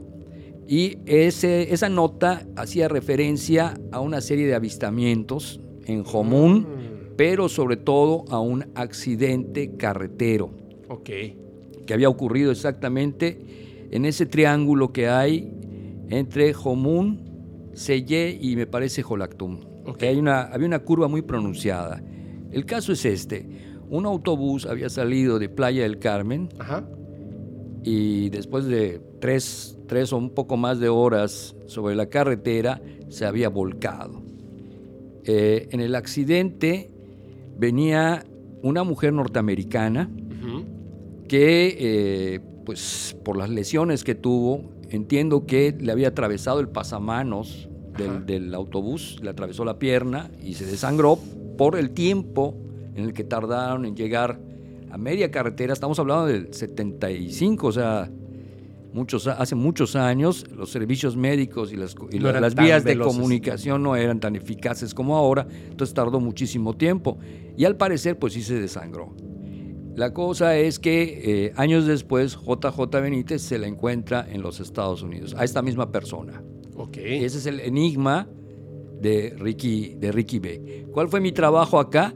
Pues eh, apoyarlo. Me pidió una vez que leímos entre los dos, bueno, entre los tres la- las notas, eh, él sacó una relación ahí de nombres, yo lo ayudé con otra y me pidió que lo apoyara. Le pidió permiso al periódico para que yo lo apoyara unos días mientras eh, el- eh, hacíamos la, la investigación. Entonces me dediqué más o menos pues, cuatro o cinco días a, a trabajar con él. Ya luego, pues él, él se fue y me dijo, yo regreso el próximo año y eh, te traigo el libro. Y en efecto, me trajo el libro, eh, estuvimos eh, tratando de ampliar la investigación porque la idea era darle una segunda parte a este, a este caso. Él se lo adjudica a, a una abducción. Él dice que esta mujer fue abducida y por eso pues murió acá, se supone, pero vive o, o vivía en los Estados Unidos. Que era lo extraño, que era una mujer que había vivido en 33 ciudades distintas, no tenía un ingreso evidente para ganarse la vida, un modo de ganarse la vida. Eh, creo que casi no, me parece que casi no comía. La verdad es que hace mucho tiempo que no, Pero no era- releo el libro. Era como, como que, o sea, según lo que comentaba, era que ya era solamente el cuerpo físico de un ser humano, pero era la entidad de un extraterrestre, ¿no? Bueno, eh, no lo... Sí, yo creo que sí podría eh, interpretarse o leerse de esa de esa manera más o menos.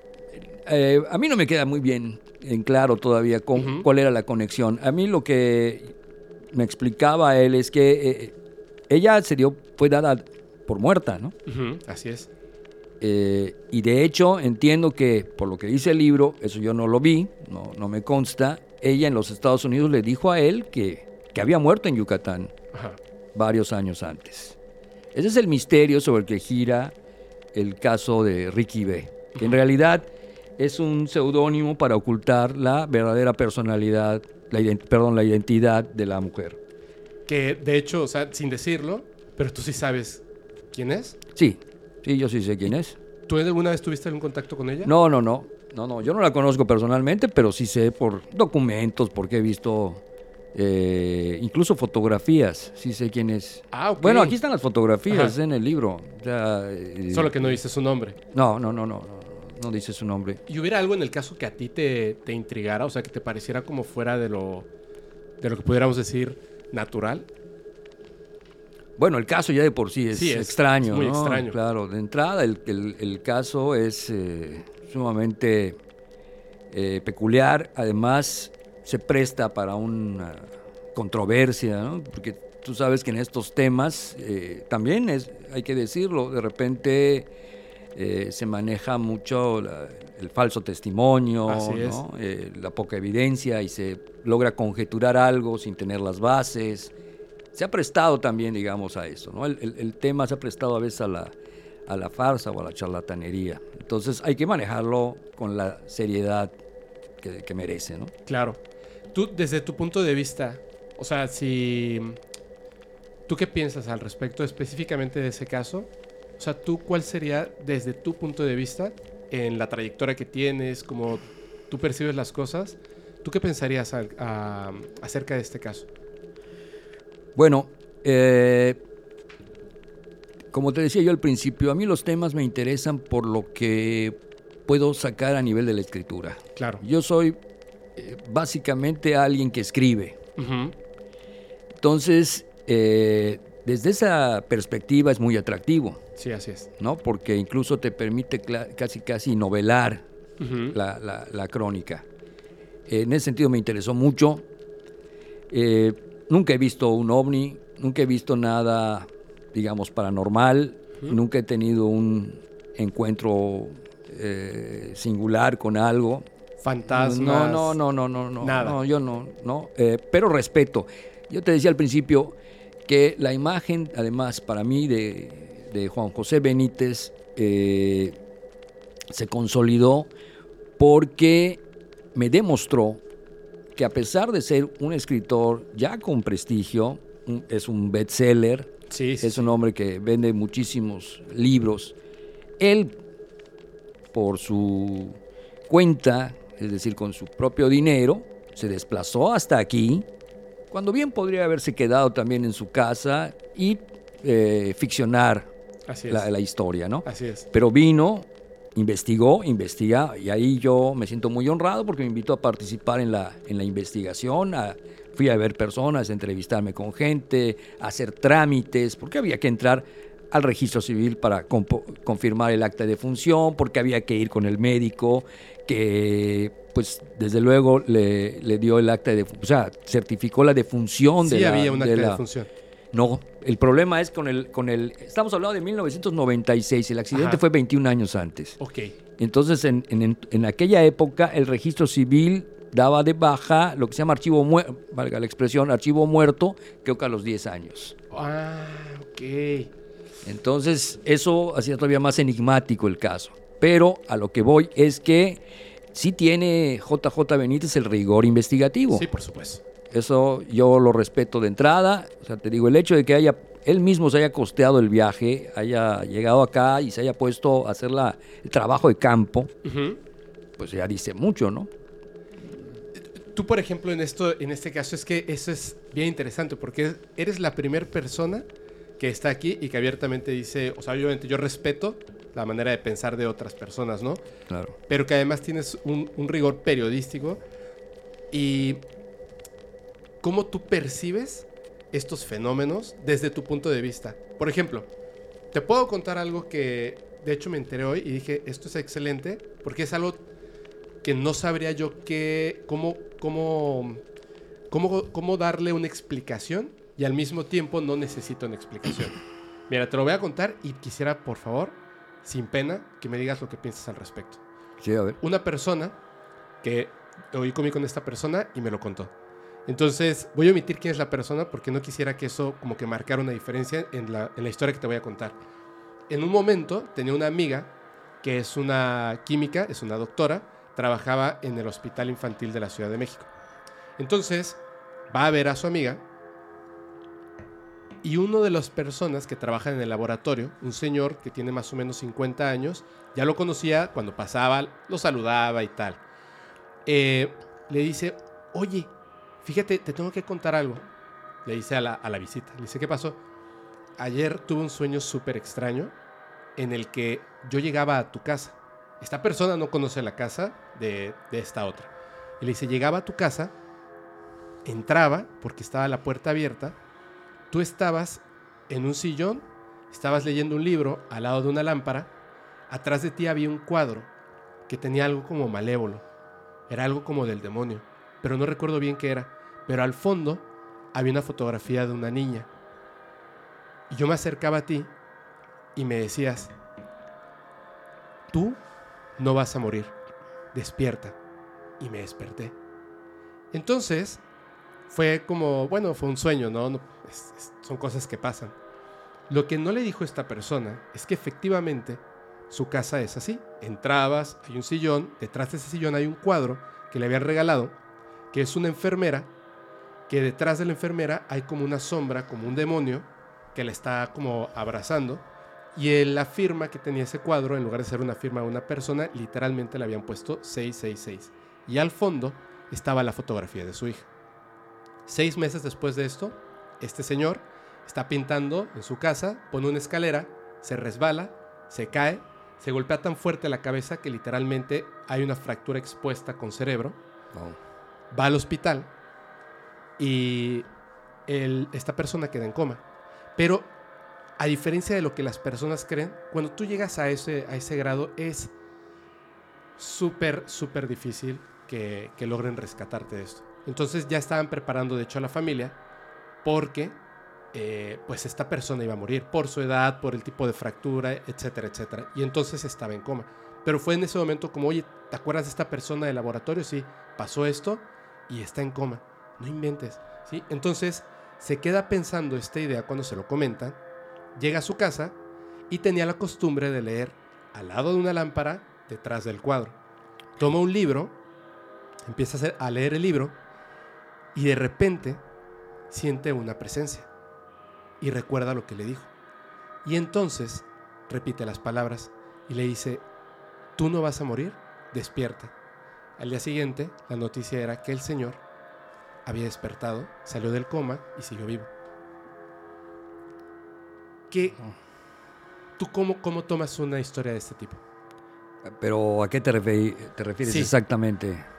Es, tiene que ver como con, ni siquiera fantasmas, pero tiene que ver como que un viaje astral, se rompe el tiempo porque sueñas lo que va a ocurrir antes de que tengas el Bueno. accidente y tal. Está fuera, digamos, como que del, incluso Ya- ya rigor ya- científico, ya ¿no? te entendí, claro. Bueno, la verdad es que yo siempre he pensado que la realidad no explica nada. Cuando uno escribe ficción, tiene que darle coherencia y verosimilitud, ¿no? Si en la si en mi película los los vampiros eh, no vuelan y de porque así está en la en la historia, Ajá. porque esa es la, la- la- la- coherencia que tiene la historia. Si yo a lo último lo pongo a volar, se cae la película. Así es. Es decir, la imaginación necesita siempre De justificaciones. claro. La realidad no. Ujú. O sea, hay muchas cosas que no entendemos. Si la pandemia fuera una ficción, no la No no- no le creeríamos a ese, a ese libro o a esa película Es cierto. pero sucede en la realidad y tenemos que atenernos. Entonces, yo creo que, la, por eso digo, la realidad nunca explica, la, la realidad muestra. Entonces, al mostrarte las cosas, tú las tienes que tomar con, también con las reservas del caso. ¿Qué puede ser eso? Pues, no sé, un sentido de premonición, eh, cierta sensibilidad, porque también eso existe, es. ¿no? Sí. Eh, entonces, a lo que voy, eh, para la realidad no necesitas coherencia.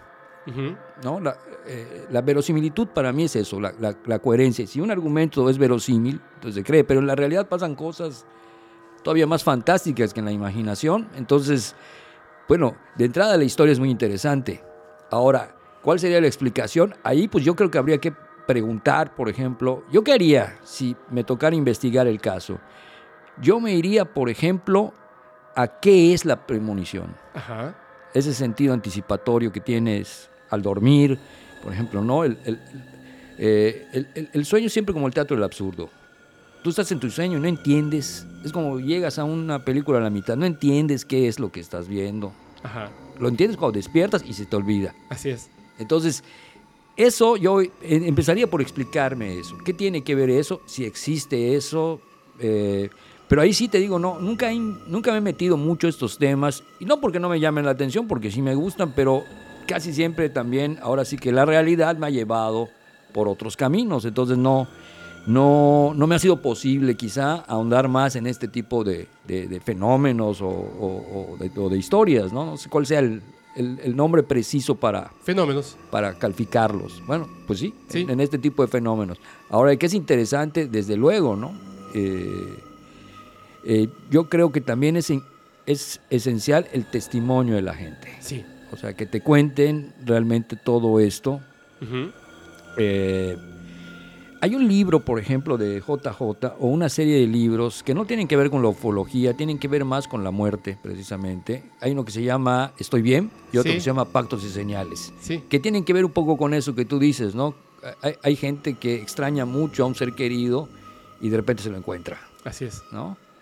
Eh, eso, por ejemplo, bueno, es más o menos lo que tú dices, ¿no? Sí, y el otro es. un que se llama pactos y señales, es que, por ejemplo, tú y yo nos ponemos de acuerdo y tú me dices, bueno, el día que yo me muera te voy a mandar una señal, ¿eh? Y, y yo también hago el pacto, te digo lo mismo. No sé, de repente se cae un cuadro y después me entero que, que había fallecido alguien y yo, he- yo he hecho el, el- el pacto con esa persona, entonces lo interpreto de esa manera, porque necesitamos justificaciones para lo que no entendemos. Así, de hecho, cuando vino JJ Benítez a presentar el libro de Estoy bien, estaba yo con, con Isaac, que está aquí atrás de nosotros. Sí, yo lo presenté. Sí, yo lo sé, yo lo sé. Yo estaba ahí Sí, con por él. eso me, me dijo, me dijo Isaac y le dije, ah, sí, claro. Le dije, la verdad es que no, no, no recuerdo cómo, ya ni siquiera me acuerdo muy bien cómo, cómo fue todo el rollo de la presentación y tal. Me acuerdo que estaba muy emocionado, eso sí. Porque sí. este, me- a mí me encantan, desde los ocho años estoy enamorado de estos temas. Ah, Y yo muy bien. dije, sí, sí, sí, sí, sí. De hecho, es que, por ejemplo, lo, lo veo desde el punto de vista de, de, por ejemplo, ¿no? El, cómo estos fenómenos son irreales y al mismo tiempo no, porque coexisten en esta realidad y de repente se pueden estirar las cosas, pero siguen estando dentro de nuestra realidad. Que estás trabajando, recibes una llamada de JJ Benítez, se te olvidó este, así de sí, sí, sí, sí. Claro, dale el avión. Pero llegaste y encontraste directamente el, el, ¿cómo se llama? El documento que él te estaba, que él te estaba diciendo, ¿no? Y cómo eso los llevó a tener pues esta, esta cercanía al punto de que, mira, estamos ahorita platicando y literalmente el libro que acabas de comentar, yo, estaba, yo era del público que estaba ahí sentado viéndolos ustedes. Así es, yo creo que... Ese fue un pacto y una señal. lo podríamos ver así. Yo creo que lo interesante de estos temas es que precisamente te permiten también imaginar. Y es, es esencial que el ser humano siempre, pues como cualquiera que hace ejercicio, ¿no? Termine ejercitando la imaginación, las potencialidades de su imaginación y a través de una investigación llegar más o menos a ciertas conclusiones. Lo más importante es que ningún tema tiene cierre. Así es. O sea, Así es. Y creo que como este caso que acabas de decir, se pueden encontrar muchísimos. Yo me acuerdo de uno que me contaron, me lo contó de hecho un, un escritor que fue mi maestro, que me decía que una, vez se que una vez se subió a un taxi, no sé si conoce la historia, eso ocurrió en la Ciudad de México, se subió a un taxi y el taxista se sacó muchísimo de onda, o sea, así como que se sorprendió y le dice, ¿me puede llevar a tal lugar? Y dice, eh, ¿seguro? Sí, claro. Le dice él, bueno, eh, pero ¿por dónde voy? Eh, le, indicó, ¿no? Se empezaron a ir y de repente le pregunta este escritor, oiga, ¿por qué se extrañó? Me dice, porque a esta hora siempre me dice que hay alguien en el carro. O sea, siempre va alguien atrás de mí y la gente me, me ha dicho, estaba llevando a alguien y me lo han dicho 30 veces. Entre las 7 y 8 de la noche siempre llevo a alguien que no veo. O sea, como que la gente, digamos, no... O sea, tú puedes, tú estabas en la calle, parabas el taxi... Y ya no te subías porque hay alguien. Sí, decía, no, pues está ocupado. Entonces le pasó con familiares, con amigos, con, con, gente que conocía, ¿no? Y se empezó a volver así como el carro del fantasma, Ajá. porque empezaba él a decir, es que no estaba yo llevando a nadie, sí, había una persona, había un hombre atrás. Entonces son cosas que, pues, digo, quien me, la, quien me contó la historia tiene toda mi credibilidad. Eso, eso es Para mí, para mí, ¿no? Y, no, no creo que me haya inventado algo así.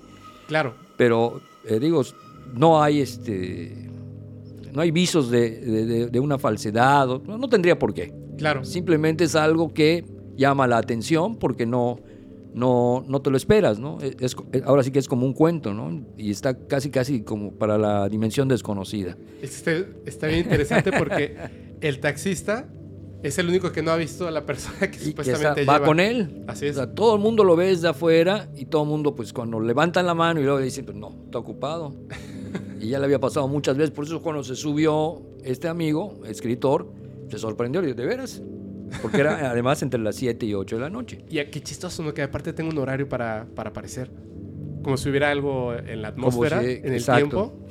es eso que tú dices, ¿no? La convergencia de tiempo y espacio en un mismo instante, ¿no? bueno, son cosas que no se explican, pero no por eso dejan de ser atractivas, interesantes, ¿no? Creo que ese es el meollo además de la investigación, que tratar de desentrañar algo.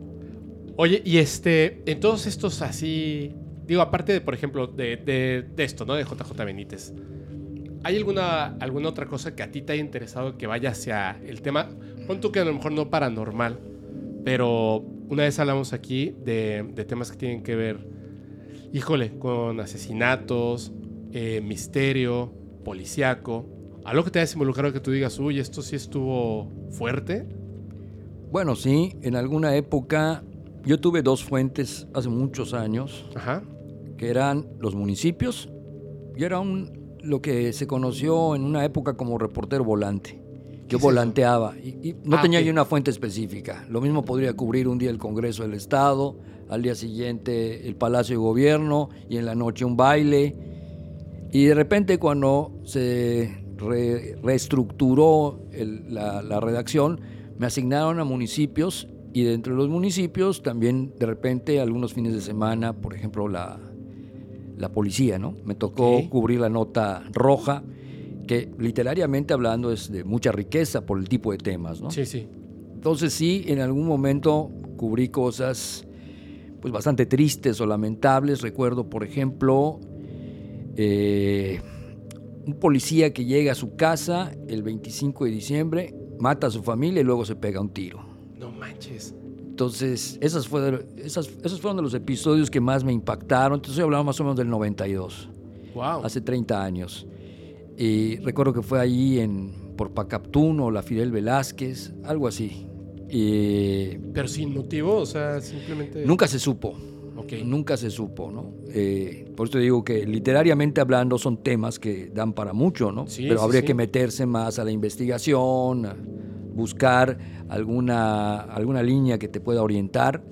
Pero yo lo que hice fue simplemente reconstruir con el poco tiempo que tenía. No tenía poco tiempo, tenía yo más o menos el, el tiempo promedio, pero con ese tiempo promedio lo que hice fue reconstruir la última noche.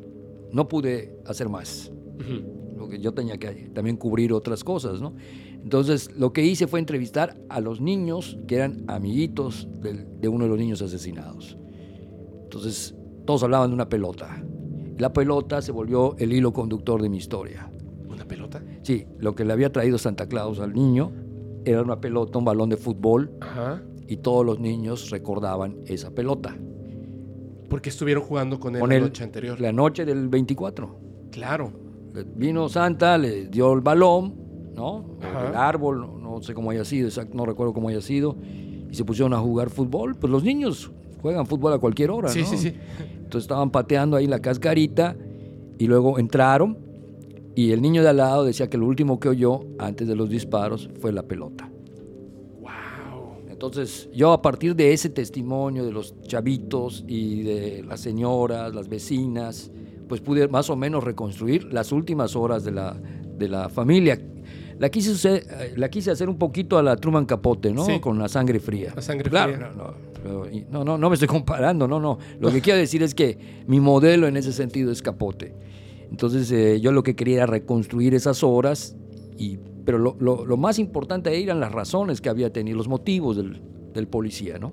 Para actuar así. Híjole, pero qué, qué razón. O sea, una noche anterior le estás dando un regalo a tu hijo. Él no estaba. Él había estado trabajando. Cuando llega en la madrugada, en la, amaneciendo el 25, Ajá. es cuando les dispara. Él en la Nochebuena no estuvo. Él llega en el, amaneciendo el 25. O sea, Santa Claus fue la mamá o quizá él dejó el regalo muchísimo antes, ¿no? Yo creo que sí. Qué fuerte. Entonces, ese fue uno de los casos que más me, me conmovieron, Sí, está impactante. porque es, era terrible la escena además, ¿no? La fecha, Eh, el- todo. Eh, y el testimonio de los niños. Por eso te digo, yo creo que lo fundamental en la investigación es siempre tener una, una fuente informativa confiable. Y la verdad es que los mejores narradores siempre son los niños, los más objetivos, ¿no? Los Porque más, te cuentan la verdad los total, más ¿no? directos, sí. El Sin niño, filtro. Y, y- y- y sin estos regodeos que tenemos los adultos, Así es. ¿no? El niño te dice, ¿qué pasó? ¿O dónde vive fulano? Ahí en la Casa Verde, frente a la tienda. si le preguntas a la señora, te va a decir, ¿pero cuál? Bueno, ese joven a veces no viene, ¿no? bueno, es que tiene. Ya te cuentan una historia paralela a lo que estás preguntando. Y no llegan directamente al No van grano. directamente al grano, entonces eso pierde la objetividad, digamos, ¿no? La, la- la mesura, los niños son mesurados y, además los niños narran muy bien con estos adverbios como el entonces pasó esto, eh, le da una secuencia cronológica y lógica a sus relatos. Por eso me fue, digamos, un poquito más fácil eh, poder escribir ese texto. Tengo Sí. una duda, una pregunta. ¿De casualidad alguna vez escuchaste de esta persona en el pueblo de Nolo que decía ser contactado extraterrestres, que, que construyó una pirámide y así? Sí, sí, sí, pero nunca lo, Nunca lo entrevistaste. Nunca lo entrevisté ni lo visité. Sí he oído varias historias de ese tipo. Eh, allá en el área que te decía del accidente de Ricky B, Ajá. siempre he oído historias de avistamientos en, en la, en la- en el, el área esta de Jomun, de Sellé, eh, Jolactún, Joctún. Eh, siempre se ha hablado de eso, ¿no? Eh, cuando estuve un tiempo viviendo en, en Quintana Roo también escuché historias, sobre todo en la playa, ¿no? Ahí Es por bien común eso en Puerto playa. Morelos, esa zona, Tulum, siempre había como avistamientos, pero nunca, te digo, yo nunca he visto nada de eso, la verdad no, no podría decir algo más porque no, no sé, respeto a quienes profesionalmente desarrollan estos temas. ¿Y nunca pensaste en hacer una investigación de, de esto? O sea, por ejemplo, de, de los avistamientos de la gente que te estaba diciendo, Eh, como una recopilación quizá. Pues hay gente aquí que se ha dedicado a eso, Sí, sí, sí. ¿no? Eh, que es de, de- creo que de hecho tenían hasta un grupo, yo los conocí en algún momento, pero no, no, no hice más contacto, yo creo que por una cuestión, no lo recuerdo bien, pero creo que fue más que nada porque tenía yo que hacer otras cosas, tenía otro trabajo o me habían ascendido en la chamba, algo, pero ya no, no pude seguir. Eh, sin embargo, creo que al menos los que yo conocí en aquella época trataban de ser serios. Eh, lo último, por ejemplo, que, que, que recuerdo fue aquel, aquel famoso eh, extraterrestre del, ¿cómo se llama? De la colonia. El este, del parque, Fraccionamiento del parque, del ¿no? parque. Eso fue hace ya años. Eh, de hecho, en la, en la universidad donde doy clases, un grupo de, de jóvenes fue a investigar después de tantos años qué había pasado con eso. ¿Tú sabes No. qué fue lo que pasó? Pues finalmente fue una broma, ¿no? Fue una broma, fue un... este, Un muchacho muy, muy, muy delgado. No sé, no me acuerdo. Es, no me que, acuerdo. es que ese era amigo de una exnovia. Y cuando pasó todo esto, yo vivía en la Ciudad de México. Se hizo y, famoso. Y lo ¿no? estábamos viendo en otro rollo. Y entonces ella vi- vino de vacaciones y cuando regresó me dijo, no es real. Y, le- y yo, obviamente, pues yo, el que quiero a fuerza que estas cosas sean reales, le dije, pero ¿cómo no va a ser? O sea, una persona no puede estar detrás de un poste. Y me dijo, mira, y era un celular de esos que apenas tenían así como que video. Y estaba en una fiesta con este muchacho. El, el alien era ese muchacho. Y me dijo, mira, es esto así, ellos fueron los que lo hicieron y pasó esto. O sea, de hecho, estaban, lo que ellos querían, espero no, no matarle la investigación a alguien, porque creo que también Jorge Moreno lo investigó y estuvo, estuvo aquí. Me dice, lo que ellos querían hacer no, no que fuera un extraterrestre, sino como un video de un fantasma. Ah, Pero no le salió bien. Y luego pasó todo lo demás. terminó siendo otra cosa. Terminó siendo un, extraterrestre, ¿no? Pero fíjate, para mí, periodísticamente hablando, lo importante allá no es lo que hicieron, Claro. sino el efecto que tuvo en ellos. ¿Hasta dónde llegó? Hasta dónde llegó y cómo cambió, cómo modificó sus, sus vidas. Así es. Porque sé que, pues, todo el mundo quería hablar con ellos, se empezaron a sentir culpables. Fíjate cómo un- una broma en este caso, digámoslo así, un juego de, de- de muchachos, modifica todo, ¿no? Entonces, eso para mí es lo que periodísticamente me gustaría, si yo me acercara a ese caso, me gustaría, pues me gustaría investigar. Yo colaboré algún tiempo con Jaime Maussan. Ah, sí. Eh, me acuerdo que esa época me, yo ya no estaba, yo colaboraba eh, de manera esporádica, ¿no? No, no tenía yo una corresponsalía ni nada de eso, y de repente me pedía cosas y si podía yo y había el chance, pues... Le ayudabas, ¿no? Le ayudaba. Y eh, me acuerdo que me habló esa época, me contactó y, y me dijo que, que yo investigara, pero yo ya no pude. Yo ya no pude. Otro compañero mío, un camarógrafo muy bueno, Oscar Bravo, creo que él sí habrá ido a grabar o habrá hecho algo, pero yo ya no tuve mucha mucha participación, te digo, porque además creo que en esos años estaba yo en Quintana Roo precisamente, cuando ocurrió esto de la, del fraccionamiento del parque, y fíjate cómo son las cosas, tú lo- tienes algún tipo de vínculo con, Sin querer. con estos jóvenes, claro, Sí, sin querer. Claro, ¿no? Y, y yo me imagino que así se van formando, como tú bien decías, las, las eh, ahora sí que las cosas predestinadas, ¿no? O sea, Sí. cuando uno te- está ya hecho para algo, en eso sí puedo creer. Mira, te, te voy a contar una cosa que de hecho pasó aquí dos veces. Una vez estábamos platicando sobre demonios y ese tipo de cosas, ¿no? Y entonces yo conté una historia que no es, o sea, no, no es una historia. Conté cómo hacer una invocación de un ser. Pero no es cierto. O sea, obviamente no es cierto. O sea, conté una cosa así como, ya ni me acuerdo, pero creo que escribía su nombre en un papel y O una sea, como un, vela. un conjuro, dices. Como un o- conjuro, pero por Ok. supuesto que no era cierto, porque de hecho, o sea, digo, no puedo decir que sea real, Sí. pero sí sé cómo hacerlo. Pero sé cómo hacerlo por leer, o sea, no por, no por hacerlo, no por No. practicarlo, por supuesto. Y no es algo ni siquiera que aunque yo lo quisiera hacer, lo pudiera hacer, porque hay cosas que no voy a conseguir. O sea, son cosas complejas. O sea, un ritual de ese tipo es demasiado complejo como para que lo puedas hacer en tu casa, lo puedas ver en un video, ¿no? De YouTube o en un capítulo de Spotify. Claro. Pero lo conté no de manera de broma, sino veía muchos comentarios de personas que decían ciertas cosas y dije, bueno, quieren que hable sobre esto y lo conté. Y luego tuve que desdecirme porque alguien me dijo, ¿ya viste los comentarios en, eh, que están en las redes sociales al respecto de lo que hiciste? Y me escribía mucha gente, no, desde otros países diciéndome, oye, qué irresponsable, qué tal si un niño atrae un espíritu y tal. Entonces tuve que venir a decir, no, no, no, espérense, no, o sea, es que no es cierto, o sea, eso Claro. no pasa. Como lo de las, los lapicitos estos del Charlie Charlie, que lo hicieron para una película. ¿Qué es no eso? es cierto. Perdóname. Ponen unos no. lápices y subieron un video. Iban a, hicieron una película, perdón. En esa película hay un fantasma que le dicen Charlie Charlie. Entonces le preguntan cosas y con unos lápices, eh, los lápices se mueven y tal, pones un lápiz sobre otro. Entonces es una pregunta y entonces el lápiz, cuando se mueve para acá, es, la respuesta es sí, y cuando se mueve para acá, la respuesta es no. Entonces dices, Charlie, Charlie, eh, voy a, no sé, viajar mañana y se mueve, sí, ¿no? Y viajas. Lo que hicieron es que hicieron un video como casero para promover la película, pero como era una película de bajo presupuesto, Ah, llegó el video, pero todavía no llegaba la película. Entonces la gente pensaba que era real y hacía el truco de poner el lápiz sobre el otro y hacer la pregunta. Si yo pongo en este momento aquí un lápiz y pongo encima otro lápiz, pues obviamente por el aire acondicionado y cualquier cosilla, porque el punto en el que se están tocando es casi mínimo, pues hay muchas cosas que pueden lograr que el lápiz se mueva de una manera muy sencilla. Si coincide con el hecho de que yo haga una pregunta y el lápiz se mueva y lo estamos grabando, pues parece como que un efecto real. ah, bien. ¿Cuál bien. es la cuestión? Que cuando sale la película, obviamente nos dimos cuenta de que el fantasma Charlie Charlie no existía. Pero es una broma, entonces no pasa nada si pones un lápiz encima del otro. Pero hay otras cosas que digamos que sí pudieron funcionar. Entonces yo lo que les decía es, y lo comentaba con una amiga, el día que pase algo que sí sea real, va a ser, es- me va a pasar a la inversa. ¿Nadie por- te va a creer?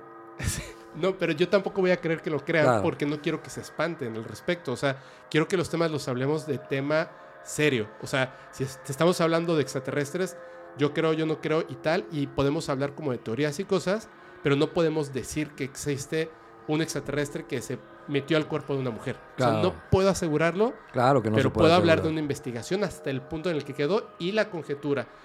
Tú la tienes, ¿no? El, Claro. el que está escuchando, el que está viendo. Entonces, viene una chica, habla de un, un tema familiar que pasó que fue muy fuerte y se apagaron estas luces. Pero estas luces son de así. O sea, las tienes que tocar. Todas las demás se quedaron encendidas. No se fue la luz. Pero fue justo en ese momento. Entonces, yo todavía dudé de. Porque fue como, como que le sumó a lo que ella estaba diciendo. Y yo te lo juro, te prometo, o sea, que no, no. Porque No puedes hiciste tener un control y las puedes Claro. apagar, pero no, es más, no sé dónde está el control. Entonces, eh, fue así como el hecho, dije, le dije en la pausa, porque se puso a llorar. No del miedo, sino de lo que estaba contando. Se puso a llorar y en ese momento se apagaron las luces. Entonces yo le dije, tengo miedo de ponerlo y que la gente piense que estás llorando de manera ficticia de la muerte de un familiar y que yo estoy inventándome esto y apagué las luces a propósito porque si yo, yo Fepo, estuviera viendo un programa en YouTube donde están hablando dos personas acerca de fantasmas y de repente justo en ese momento se apagan las luces, yo pensaría que están mintiendo. Entonces me da miedo ponerlo y que tú lo vayas a tomar a mal o tu familia lo vaya a tomar a mal cuando no estamos mintiendo. Decidimos dejarlo. La verdad la gente fue súper amable al respecto. Trató súper bien ese tema. Yo dije, qué bueno. Qué bueno porque además no estábamos mintiendo. Pero a la siguiente semana volvió a ocurrir. Llegó una persona y desde que llega me dice, nos van a espantar hoy. Yo dije, ay, no, este, tú te estás este, sugestionando por lo que viste el programa pasado. Y al ratito Igual. Yo noté algo raro de ese lado y le dije, espérame, o sea, una hora después le dije, espérame, espérame, así. Y le dije, tú dijiste que nos iban a asustar, ¿verdad? Sí. Le dije, ¿ya notaste tal cosa? Y me dijo, sí. De hecho, siento que hay una presencia detrás de mí. ¡Pam! Y apaga la luz. Y yo dije, no inventes. Y ¡pam! Me apagan la luz. Y entonces, por esa razón, ahora prendo una veladora y un- una- le pongo el agua y al final tengo que tirar el agua allá afuera. Y solamente yo puedo prender la vela y apagarla. Se supone que atrapa las energías y luego las tiras. Hola que no Yo me había sé. tomado yo esa agua. No, no es esta, es esta, es esta, ¿no? O sea, es, es como hay algo muy, muy específico, ¿no? Como el ojito que tú tienes ahí en el, Sí. Eh, sí sabes que se pueden llegar a reventar, se supone, Sí, ¿no? sí, sí, sí. Entonces, ¿Por qué se revientan? se supone que por una mala vibra de una persona, ¿no? Entonces te protege para que la vibra no te, no Sí, te sí, entre sí. a ti. Son creencias. Fíjate, eso no lo sabía que podía explotar. Sí sabía que te protege, pero me lo puso mi esposa en realidad. Ah, mira qué buena onda. La chica que vino el día anterior se, la- se le había reventado su ojito. O sea, estuvo con alguien que tenía una energía muy negativa. Sí. Que además es Ah. una persona que yo conozco que tiene que ver con cosas de acá. O sea, es como bien chistoso porque tiene sentido entre las personas que están viviendo el tema. Entonces yo he tratado de hacer partícipe a la gente contándolo sin pena, ¿no? Pero es bien chistoso porque eh, incluso en la, en la gente que cree se tienen como que ideas distintas. Porque la realidad es bien flexible, la Claro, verdad. claro. Y entonces la opinión de las personas puede llegar a ser súper flexible. Yo te voy a decir algo honestamente. O sea, la mitad de mi familia es de aquí de Yucatán. Y yo nunca creí en los aluches. Jamás. O sea, se me hacía así como de, ¿cómo crees que van a haber unos duendecitos que anden por ahí corriendo y etcétera, etcétera? Se desaparecen, no son fantasmas, son otra cosa. Y escuchando a personas, me mandan correos, videos y tal, llega un punto en el que tú empiezas a dudar de, esto, que también se lo comentaba Jorge. Muchas veces me dicen, oye, acompáñame a un cementerio, vamos a tal, eh, a tal lugar donde ocurren estas cosas. Yo, desde mi punto de vista, respeto esas cosas y me da miedo. Porque siento que si voy y existe la posibilidad de que ocurra algo y ocurre, no sé cómo voy a actuar al respecto. Y al contrario, todos los temas que tengan que ver con extraterrestres, de hecho, le digo a Isaac, le digo a Christopher y tal, ¿cuándo vamos a ir a un lugar cercano al agua, lejano de la sociedad, con toda la intención de hacer contacto y ver un extraterrestre, un, un ovni, lo que, lo que sea? Cualquier cosa. Es más, si no lo grabamos, no importa. Pero tener esa experiencia y no me da miedo. Y otras cosas, sí. Entonces, cuando se pasa eso de que apagan las luces, digo, uy, si yo hubiese sido tú y veo a ese muerto, yo no regreso. O sea, yo le tengo mucho miedo y, no sé, como que mucho Respeto. respeto. Sí, claro. Y me impresionan demasiado. Una vez, bueno, dos veces he visto muertos. Una vez caminando, literalmente estaban ahí. Y se me olvidó todo lo que había pasado durante el día. Pues no me podía quitar de la cabeza a la gente que estaba muerta tirada en la calle. Y entiendo, por ejemplo, los fotógrafos de Nota Roja. Imposible, yo no podría hacer eso. No, no puedo. O sea, me desmayo. Cada, cada que voy a tomar una foto me desmayo. Eres impresionable con eso. Sí, con eso sí. Y con otras cosas, ¿no? Que es Pues yo creo que todos no una- tenemos una... Cada quien tiene una forma del miedo en, Sí, es. su ser. eh, yo te preguntaría, ¿por qué quieres ver un extraterrestre? honestamente, y este, te dije que, que- que todo empezó a los 8 años. Cuando yo tenía 8 años, tuve la oportunidad de ver ovnis, tal cual, pero me obsesioné, pero como un niño, como lo que contabas. O sea, yo sabía lo que, lo que había visto, habían más personas, eh, fue durante mucho tiempo, no fue un evento así como que fortuito de que un minuto y listo, ¿no? Duró mucho tiempo. Y entonces me obsesioné porque de entre todas las cosas, a mí me gustaba mucho leer. Lo que más me gustaba leer eran cosas del espacio y de dinosaurios. Entonces, el, el tema de los ovnis y ver un platillo volador, que era como mucho, es que era como la ciencia ficción en la realidad. Entonces me interesó demasiado el caso y cambié todo mi, toda mi lectura. Yo le pedí a mi mamá que en lugar de que me regalaran juguetes o ropa, yo le decía que por favor me regalaran libros o revistas de ovnis. Eso era para mí lo máximo. Entonces me la pasaba leyendo sobre el tema muchísimo y me obsesioné con ese tema. Entonces, digamos que en esa parte de la lectura descubres que las personas que son contactados por seres extraterrestres no es una casualidad. Tiene que ver con un convencimiento de la mente donde tienes que retirar el miedo y tienen que pasar ciertas situaciones para que llegues a eso. Es como una antena abierta, como un oído escuchando y solamente al que habla, pues es al que se le acerca, ¿no? Porque tú estás pidiéndolo consciente o inconscientemente. Y a los 12 años yo viví una experiencia que, que fue difícil familiarmente, de algo que yo no, que, o sea, yo no quería estar viviendo esa situación eh, familiarmente, y lo voy a decir. Mi mamá estaba a punto de morir. Entonces yo escuché una conversación que no había escuchado a los 11 años, porque literalmente no había forma en la que fuera a sobrevivir. Pero iban a hacer un último intento, unos doctores, para operarla del riñón. Pero ella, o sea, ya sabíamos que, que iba a morir. Ella trataba de, ocultarnos esta información a mi hermano y a mí, pero yo lo escuché. Yo escuché sin querer porque era chismoso. Y lo escuché. Y entonces mi papá regresó a vivir con nosotros porque pues con alguien nos teníamos que quedar. O sea, tan estaban convencidos de que iba a morir que regresó mi papá. Pero a mí no me gustaba estar con él. Porque él no había estado. Desde que yo nací, digamos, él, él no había estado. Por temas de personales, porque mi papá es un, es un buen tipo. Es un buen tipo, pero no, ya había tenido muchos hijos y uno más y no estaba viendo un buen momento en su vida, decidió irse. Ya sabes, clásico de México. Entonces regresa y yo no me sentía adecuado para estar con él. Y entonces él como que quería hacer esa conexión con nosotros. Sabía que a mí me encantaba todos los temas de pirámides, etc. Y me dijo, bueno, nos dijo, vamos este domingo a la pirámide del Sol y la Luna. Y yo estaba emocionadísimo. O sea, un niño emocionado es, es una energía súper fuerte. Estaba súper emocionado. Nos fuimos y en el camino a la mitad de la carretera se detiene y había un rancho, yo ya conocí ese rancho, de unos amigos de mi papá, el señor Chona. Así, perdón, señor Chona, si, si todavía este, escucha esto, era su compadre, pero mi papá se había ido porque no quería tener hijos y porque se volvió alcohólico.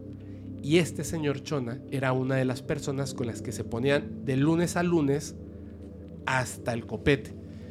Entonces nos paramos y yo le empecé a suplicar a mi papá, no, no, no, no, no, es para allá, es para allá. Hijo, solamente voy a parar un momento a platicar, a saludar a mi compadre. Yo le dije, no, por favor, papá. Me dijo, hey, tú no vas a decir qué es lo que tengo que hacer yo. Y todo se me vino abajo. O sea, toda mi ilusión de ir a las pirámides se vino abajo porque no íbamos a ir a las pirámides. Llegó, destaparon la cerveza y empezaron a tomar.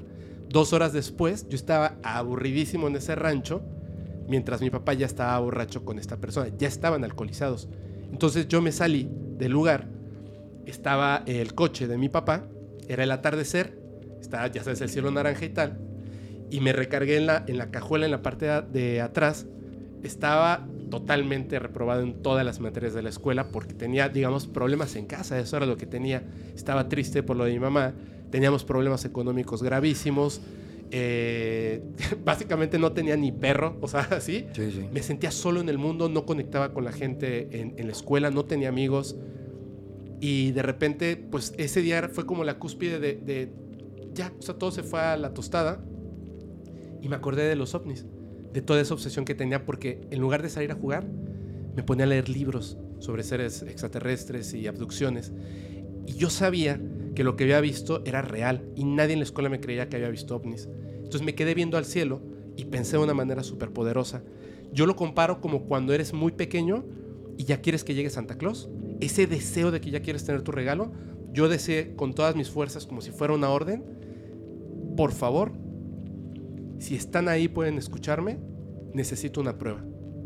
Y en ese momento, frente a mí, apareció un ovni. Luz del día, perfecto, plateado, con unas luces como LEDs que en aquel entonces no existían, prendiendo alrededor del aparato. Impresionante. Y así como estaba, como los videos de Billy Mayer, desaparecía y en otro punto, cercano a mi visión, volvía a aparecer. Desaparecía, o sea, aparecía, prendía las luces, desaparecía. Aparecía, prendía las luces, desaparecía. Y yo sabía, es bien raro porque no, no es que tengas una voz, pero es una idea, un concepto. Yo sabía perfectamente que en ese momento había una conexión mental mía de niño con ellos y que estaban percibiendo lo que yo sentía y que era como un no dejarme caer, ¿me entiendes? Porque yo ahora lo veo como adulto, estaba a punto de caer en una depresión muy fuerte y era un niño. Claro.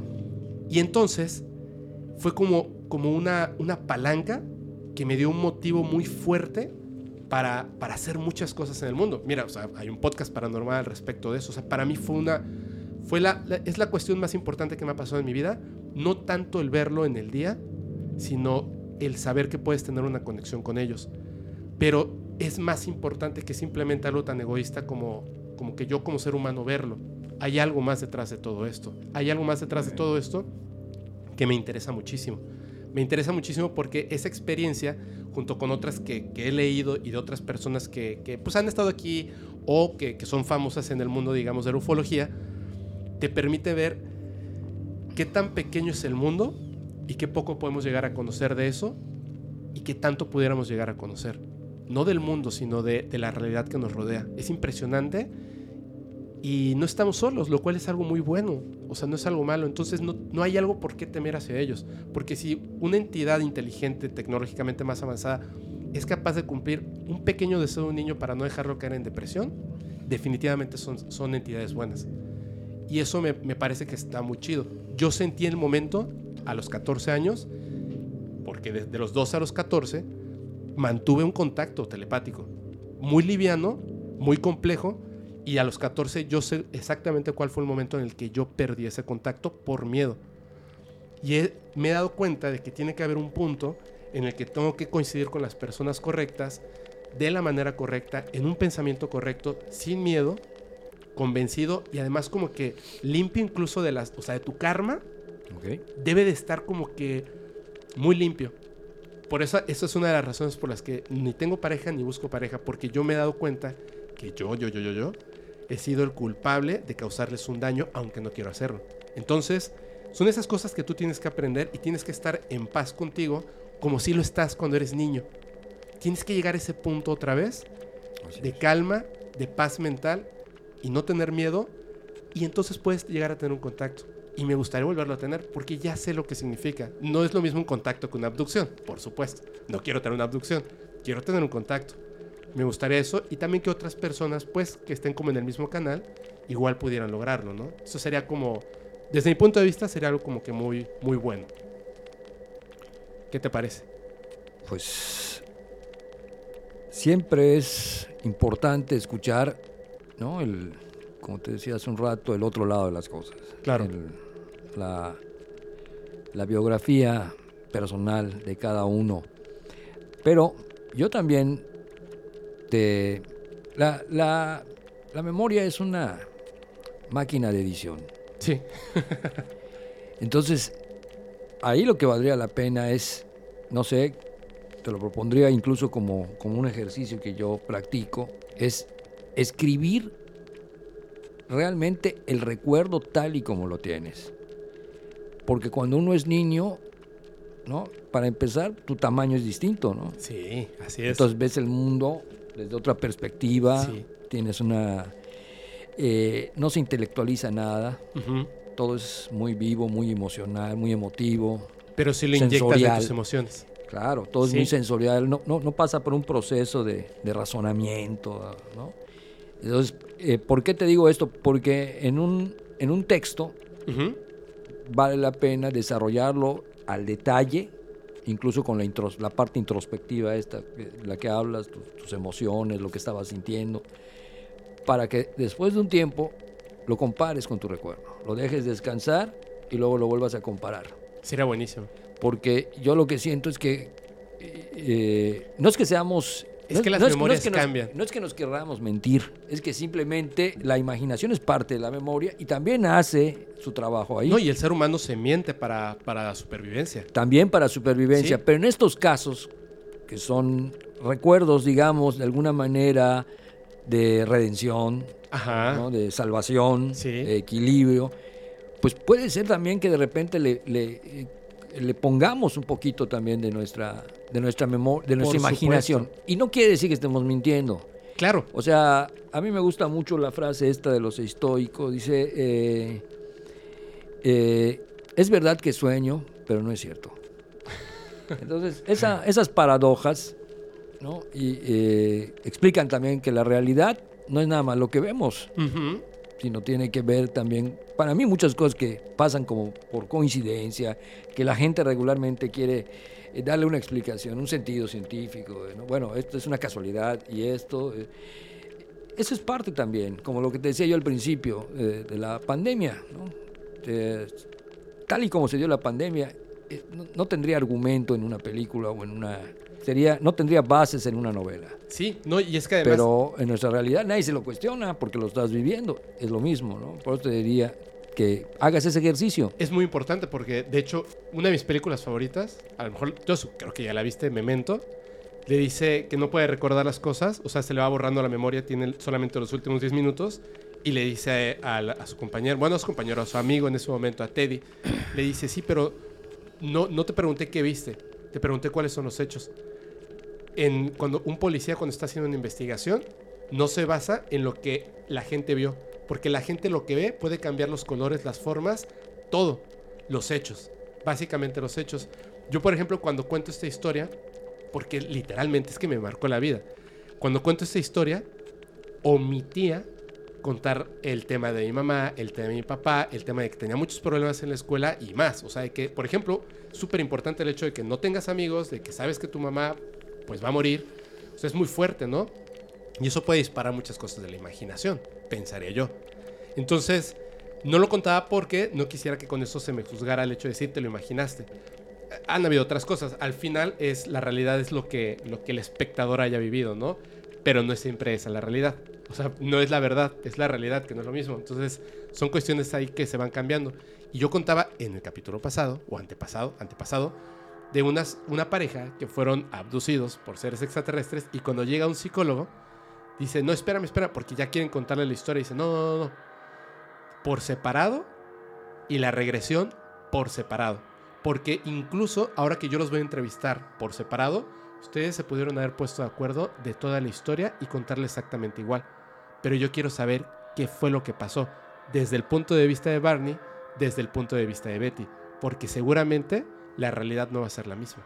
Claro, la, la, la memoria es como la verdad siempre relativa. Sí. ¿no? O sea, te apuesto que el recuerdo que tengamos de esta noche, independientemente de lo que se esté grabando, va a ser distinto. Así es. Entonces, eh, te quería preguntar, ¿dónde estaba tu hermano cuando se apareció el ovni? Eh, adentro del, del, rancho habían, o sea, estaban las dos hijas de este señor, que la verdad no me acuerdo cómo se llamaban.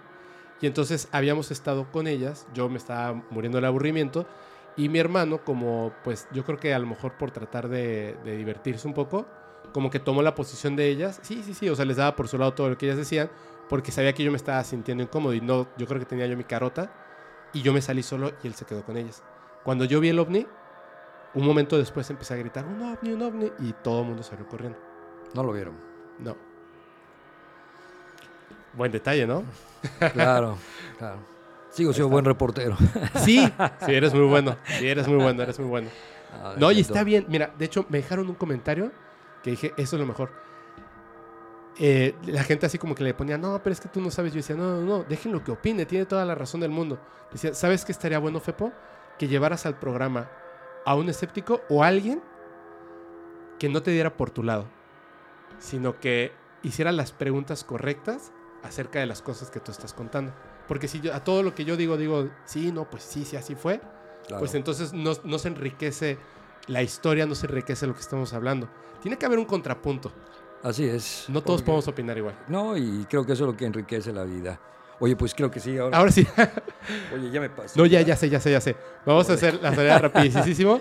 Te agradezco muchísimo, de verdad, muchísimo. Aquí tienes tu casa, tu podcast. Muchas gracias. Muchas gracias.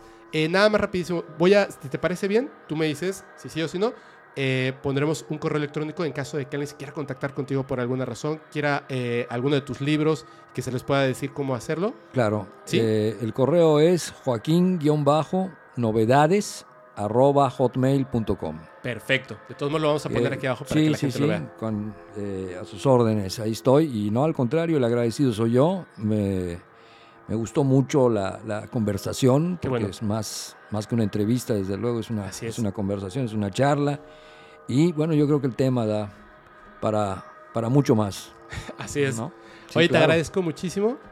Y ya sabes, cuando Encantado. quieras, aquí, aquí tienes este, tu casa y tu podcast. Encantado. Nos vamos a ir a una brevísima pausa y ahorita regresamos. Uf, ¿qué onda, no? Está padre tener así como que distintos puntos de vista de algo tan importante y cómo ah, pues, se relaciona todo esto por parte del periodismo y la investigación, ¿no? Así es, o sea, siempre lo que nos comentaba Tamayo es muy importante, ¿no? El saber este cómo buscar, cómo investigar, lo importante de, de no quedarse con lo primero que te digan también, ¿no? Lo Así que es. hablábamos hace un rato.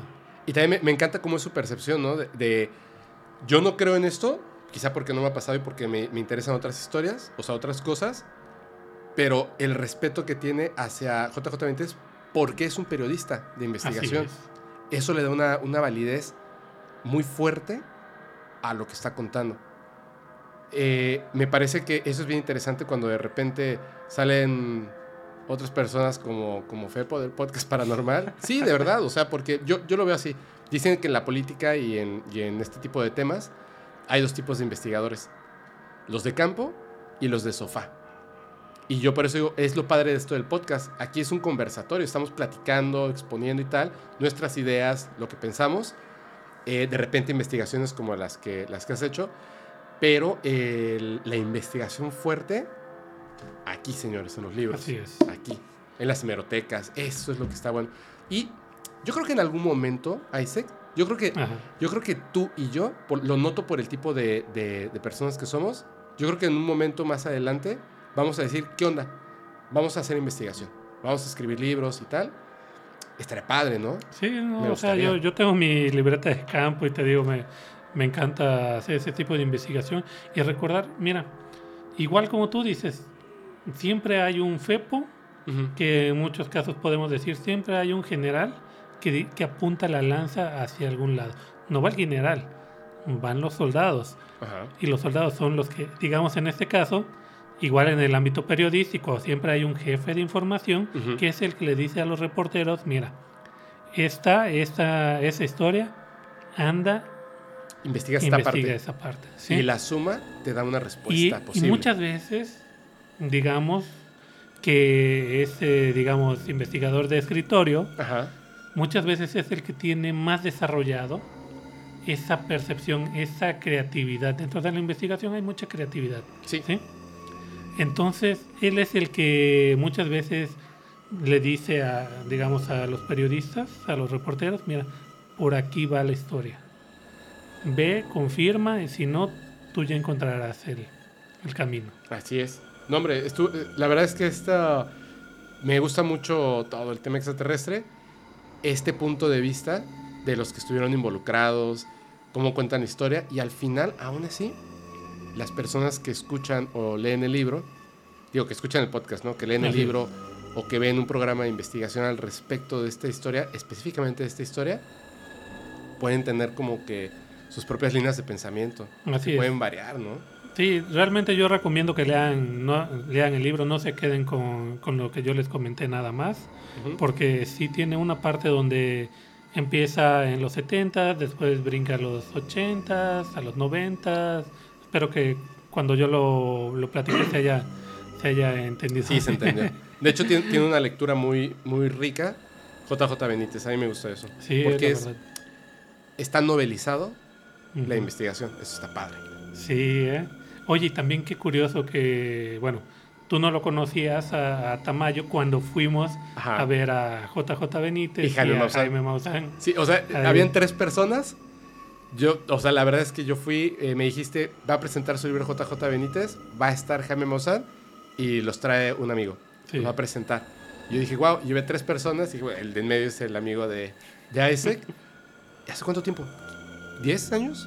Yo creo que sí. Como 10 años. Más o menos, ¿no? Más Quizá o 8, pero Ocho. digamos 10 años. Y de repente eh, estaba aquí sentado y ya ves así de, yo ya te conocía, pero ya no me acordaba. Que hasta dijo, mira la foto cuando tenía cabello, ¿no? Sí. Qué buena onda. Oye, justamente, fíjate, eh, cuando estábamos hablando de la galleta extraterrestre, Así es. este tema de que se muere, lo de los humitas, la parte de la investigación, son, hay cosas bien raras, ¿no? Y también como, por, a veces, por más que investigues, como en el caso de los registros que ya estaban perdidos por Así la es. época, eh, hay un, un tema, es muy extraño, te voy a contar, está dividido en tres partes, pero me voy a ir como rápido porque no hay, no hay gran cosa, pero sí es muy interesante. ¿Tú sabes quién es Misiam? ¿Te suena? No. ¿No? Me, me suena a De hecho- Mesías, pero. De hecho, no sé si es Misiam o Maisiam. Es una mujer extraterrestre. O sea, es una extraterrestre hembra. Ajá. ¿Ok? Que a ti que te gusta la fotografía, que fotografió el planeta Tierra y la Luna. Suena raro, ¿no? Sí. ¿Tú conoces el foro de imágenes? Es un image board 4chan, Sí, por supuesto. por supuesto. por supuesto. tiene famosísimo su foro eh, B, que es el random, Así es. pero tiene uno que es el X, que es paranormal. Literal. Gracias por el anuncio, Fortune.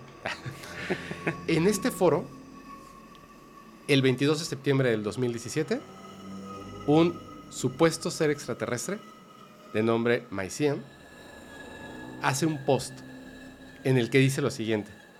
Tengo aquí mis datos. Que él viene, proviene de la estrella Barn, así Barn, del planeta Cuco. Que su nave se había quedado sin combustible, o sea, se quedó varada cercana a la Tierra y había mandado una alerta a su gente, él les llama familia, a su familia, y mientras tanto se dio cuenta de que podía tener como una conexión, básicamente por internet, con el planeta Tierra. Que ellos dicen que el planeta Tierra, bueno, este, este ser extraterrestre dice que el planeta Tierra es el 0422. Entonces, mientras está ahí, eh, pues quiere platicar con la gente. Y sube una fotografía que supuestamente él toma desde, desde su nave al planeta Tierra. O sea, se quedó sin combustible, pero no totalmente parado. Sin combustible, en potencia para poder regresar a su planeta. Así es. Pero sí puede hacer moverse un poco. Entonces, obviamente la gente que está ahí piensa que es una persona que está payaseando, que subió una foto porque aparte tiene una calidad no mala, extraña. Como si, como si lo hubiesen tomado con algún otro tipo de, de aparato y después para, al hacer la traducción de ese aparato extraterrestre a datos A digital. humanos digitales, se ve raro, pero sí notas que es el planeta Tierra. O sea, se ve la esfera azul, digamos, con nubes. Es, es muy extraño. Entonces, la gente, pues obviamente, que les dicen los anons, que son los anónimos, los anons empiezan a, preguntarle tonterías. Le preguntan, por ejemplo, que si sabe que es un huevo y que, que si su planeta hay gallinas. Y lo tratan de confundir, de broma, diciéndole que la población humana es de gallinas. Él no le sigue el juego. Bueno, ella, perdón, ella no le sigue el juego y simplemente responde, pues no, no sé qué es un huevo, no sé qué es una gallina. Hay algunos que hacen preguntas serias y otros no, pero de repente alguien le dice, eh, ¿puedes mostrarnos otra foto que supuestamente tomaste del planeta Tierra? Dice, sí, puedo tomar otra foto y te la muestro. Entonces, toma una foto más cercana.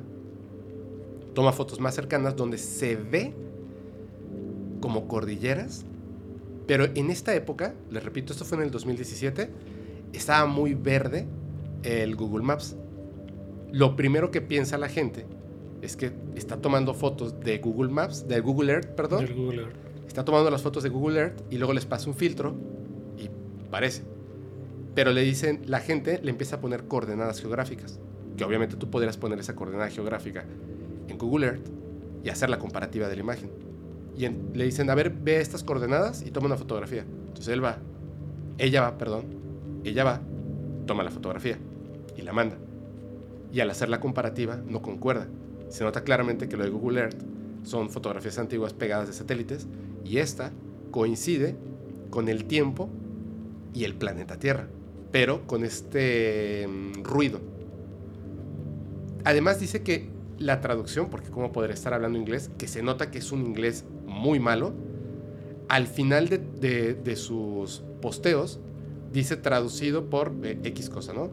Que no es un sistema de traducción de internet que nosotros tengamos, sino que explica que ese sistema de traducción es un sistema de traducción como un software que ella tiene en su nave, con el cual ella se comunica en su idioma.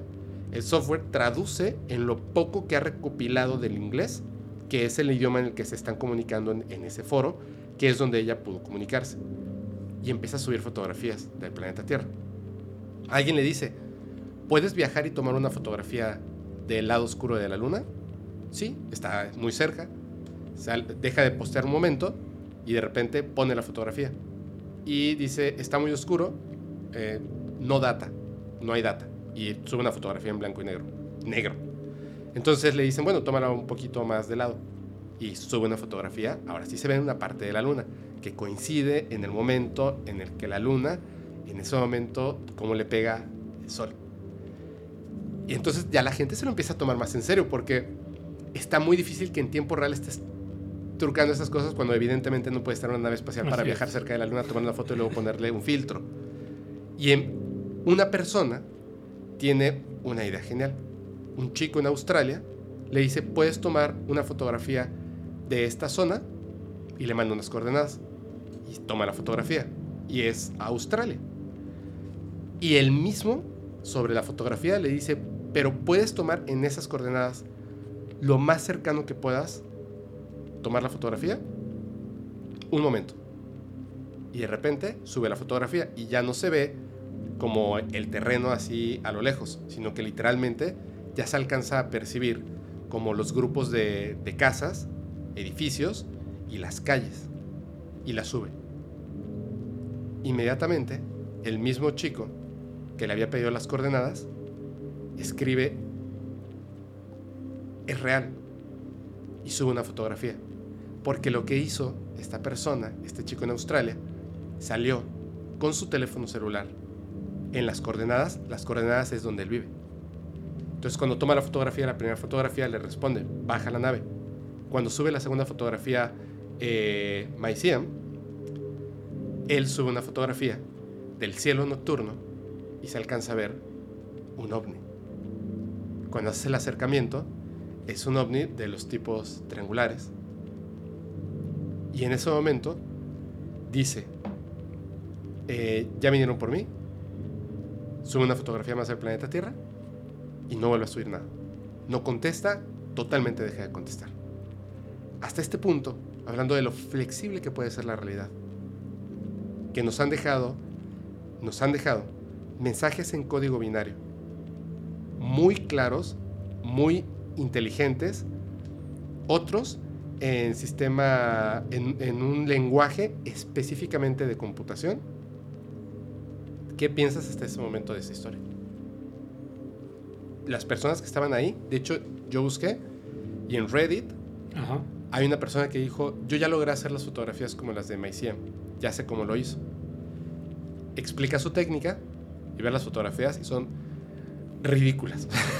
no, se parecen, pero ni de cerca. O sea, se ve una cosa. Como cuando dicen, ah, sí, yo también hago crop circles. Eh, ah, peor. o sea, no, peor, así, de, en ese grado. Siendo flexible en pensamiento, ¿qué piensas de esto? Mira, cuando ya hay una prueba, que en este caso son la posición de la luna, la iluminación, ese chico eh, que le pidió que tomara esas esa imagen en esas coordenadas también no sé si la imagen proporcionaba este a él tomando esa fotografía del cielo no, no sé qué tan qué tan cerca pudo haberla tomado. Y también este hay muchas cosas que... Pero tú, tú creerías, eh, se llama Leiva el sistema de traducción que tenía, Leiva. Leiva. Pero tú qué, tú piensas que puede ser real? O sea, que pueda ser factible que una inteligencia extraterrestre, una hembra extraterrestre que se queda varada, pueda de alguna manera tener una tecnología similar a una cámara fotográfica y traducir esas imágenes para poder postearlas en un foro tan viral como es 4chan? Si tienen la tecnología para viajar en el espacio, yo creo que pueden tener la tecnología como para para adaptarse a la adaptarse a, la tecnología, ¿no? Ahora sí que si su tecnología es es avanzada, digamos, si tú tienes una una cámara de foto digital, ¿sí? Y tienes una cámara de fotos analógica de rollo de 35 milímetros y tú regresas en el tiempo y vas a, y quieres mostrar una fotografía, no importa que tu cámara sea digital, lo único que tienes que hacer es buscar la manera de cómo imprimir la fotografía. Y si tú tienes la tecnología, tú seguramente puedes imprimir una fotografía. Seguramente. Sí. Ahora, aquí viene la parte, perdón, aquí viene la parte que se complica de la historia. Esto ocurre en septiembre del 2017. En octubre o sea, un mes después, de 2017, Mycium, de Bar, dice que ha regresado al planeta Tierra. ¿Ok? Esta alienígena regresa al mismo foro y postea una fotografía aún más cercana, con mayor calidad, del planeta Tierra. Te voy a leer porque además les tengo una sorpresa. Cuando acaben de escuchar el podcast, en cualquier plataforma donde lo estés escuchando o viendo, van a estar tres enlaces.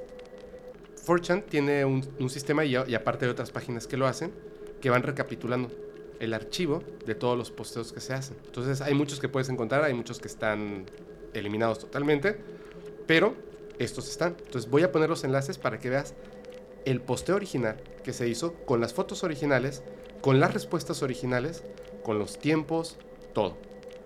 Si a ustedes les interesa, ustedes pueden hacer su investigación y pueden sacar sus propias conclusiones. En este segundo dice lo siguiente, este es el primer posteo.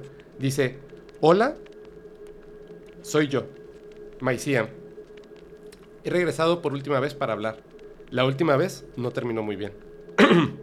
¿Será un error? Removido. Y se pueden preguntar cualquier cosa y yo responderé. Leiva ha aprendido más inglés, su sistema. Corregí la cámara o la arreglé. Aprendí más inglés.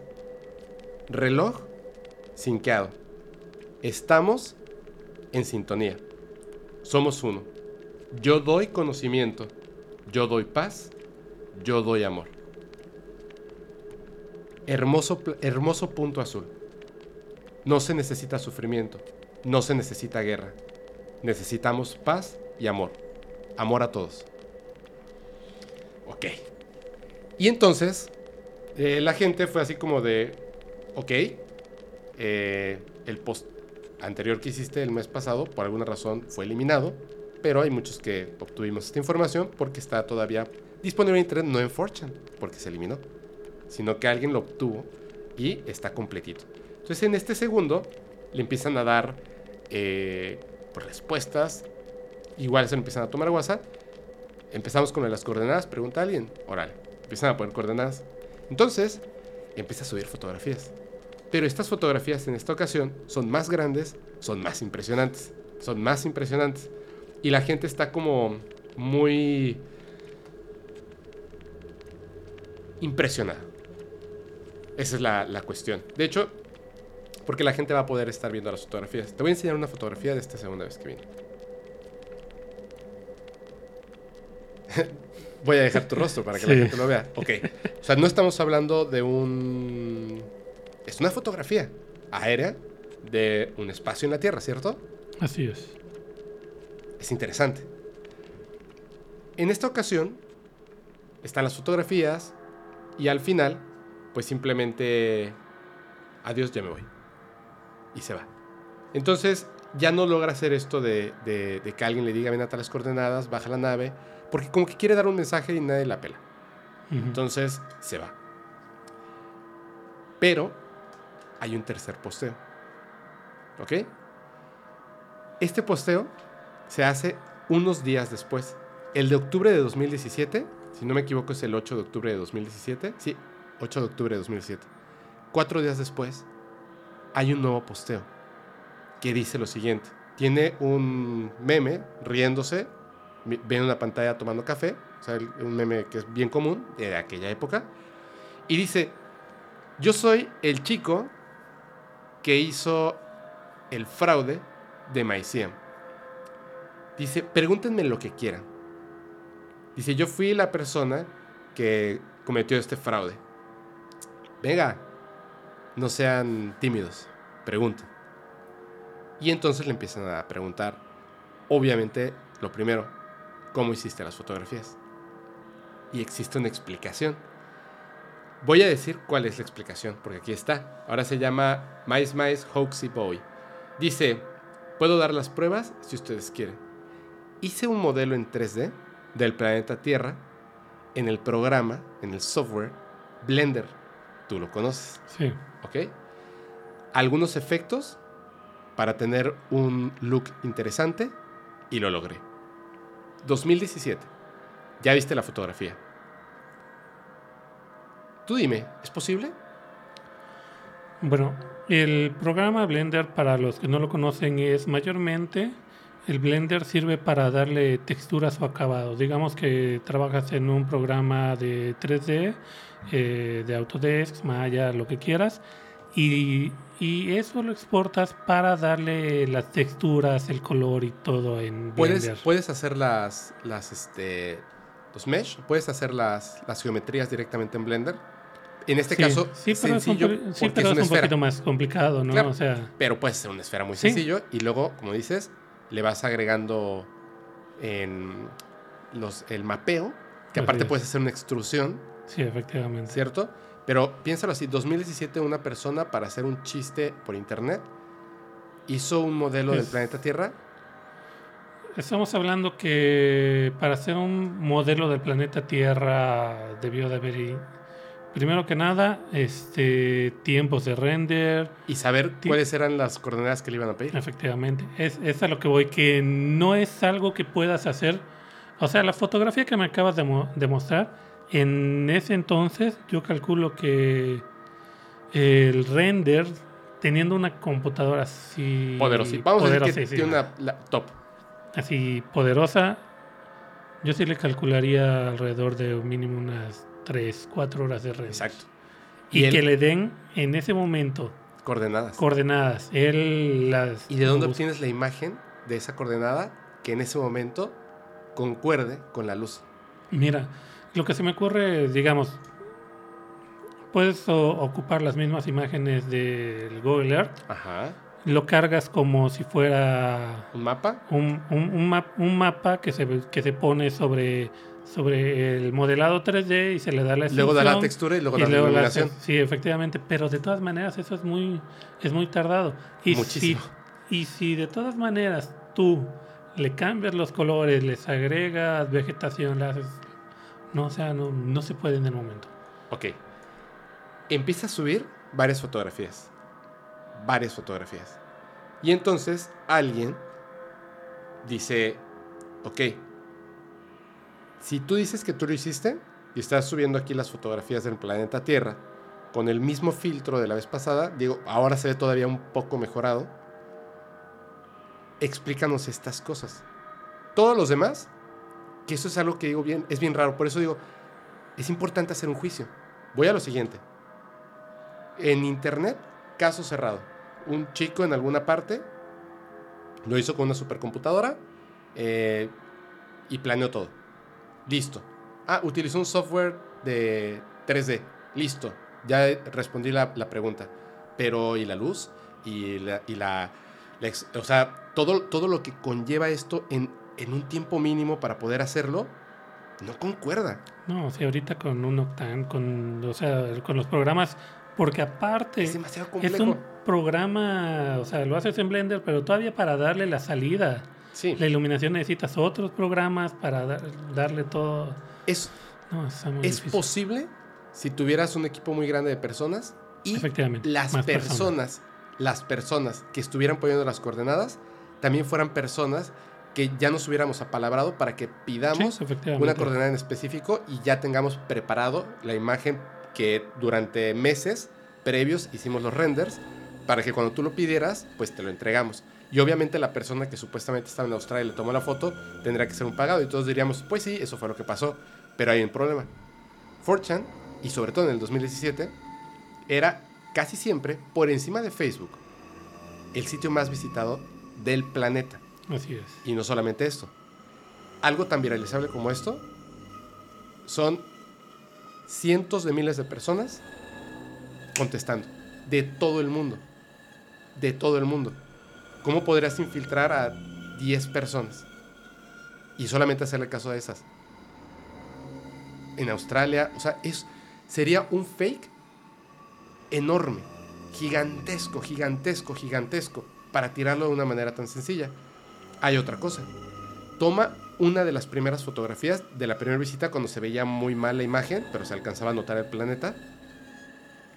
Pone una de las nuevas fotografías del planeta Tierra ya como, digamos, en HD. Coloca, esto lo hace el usuario MySeam.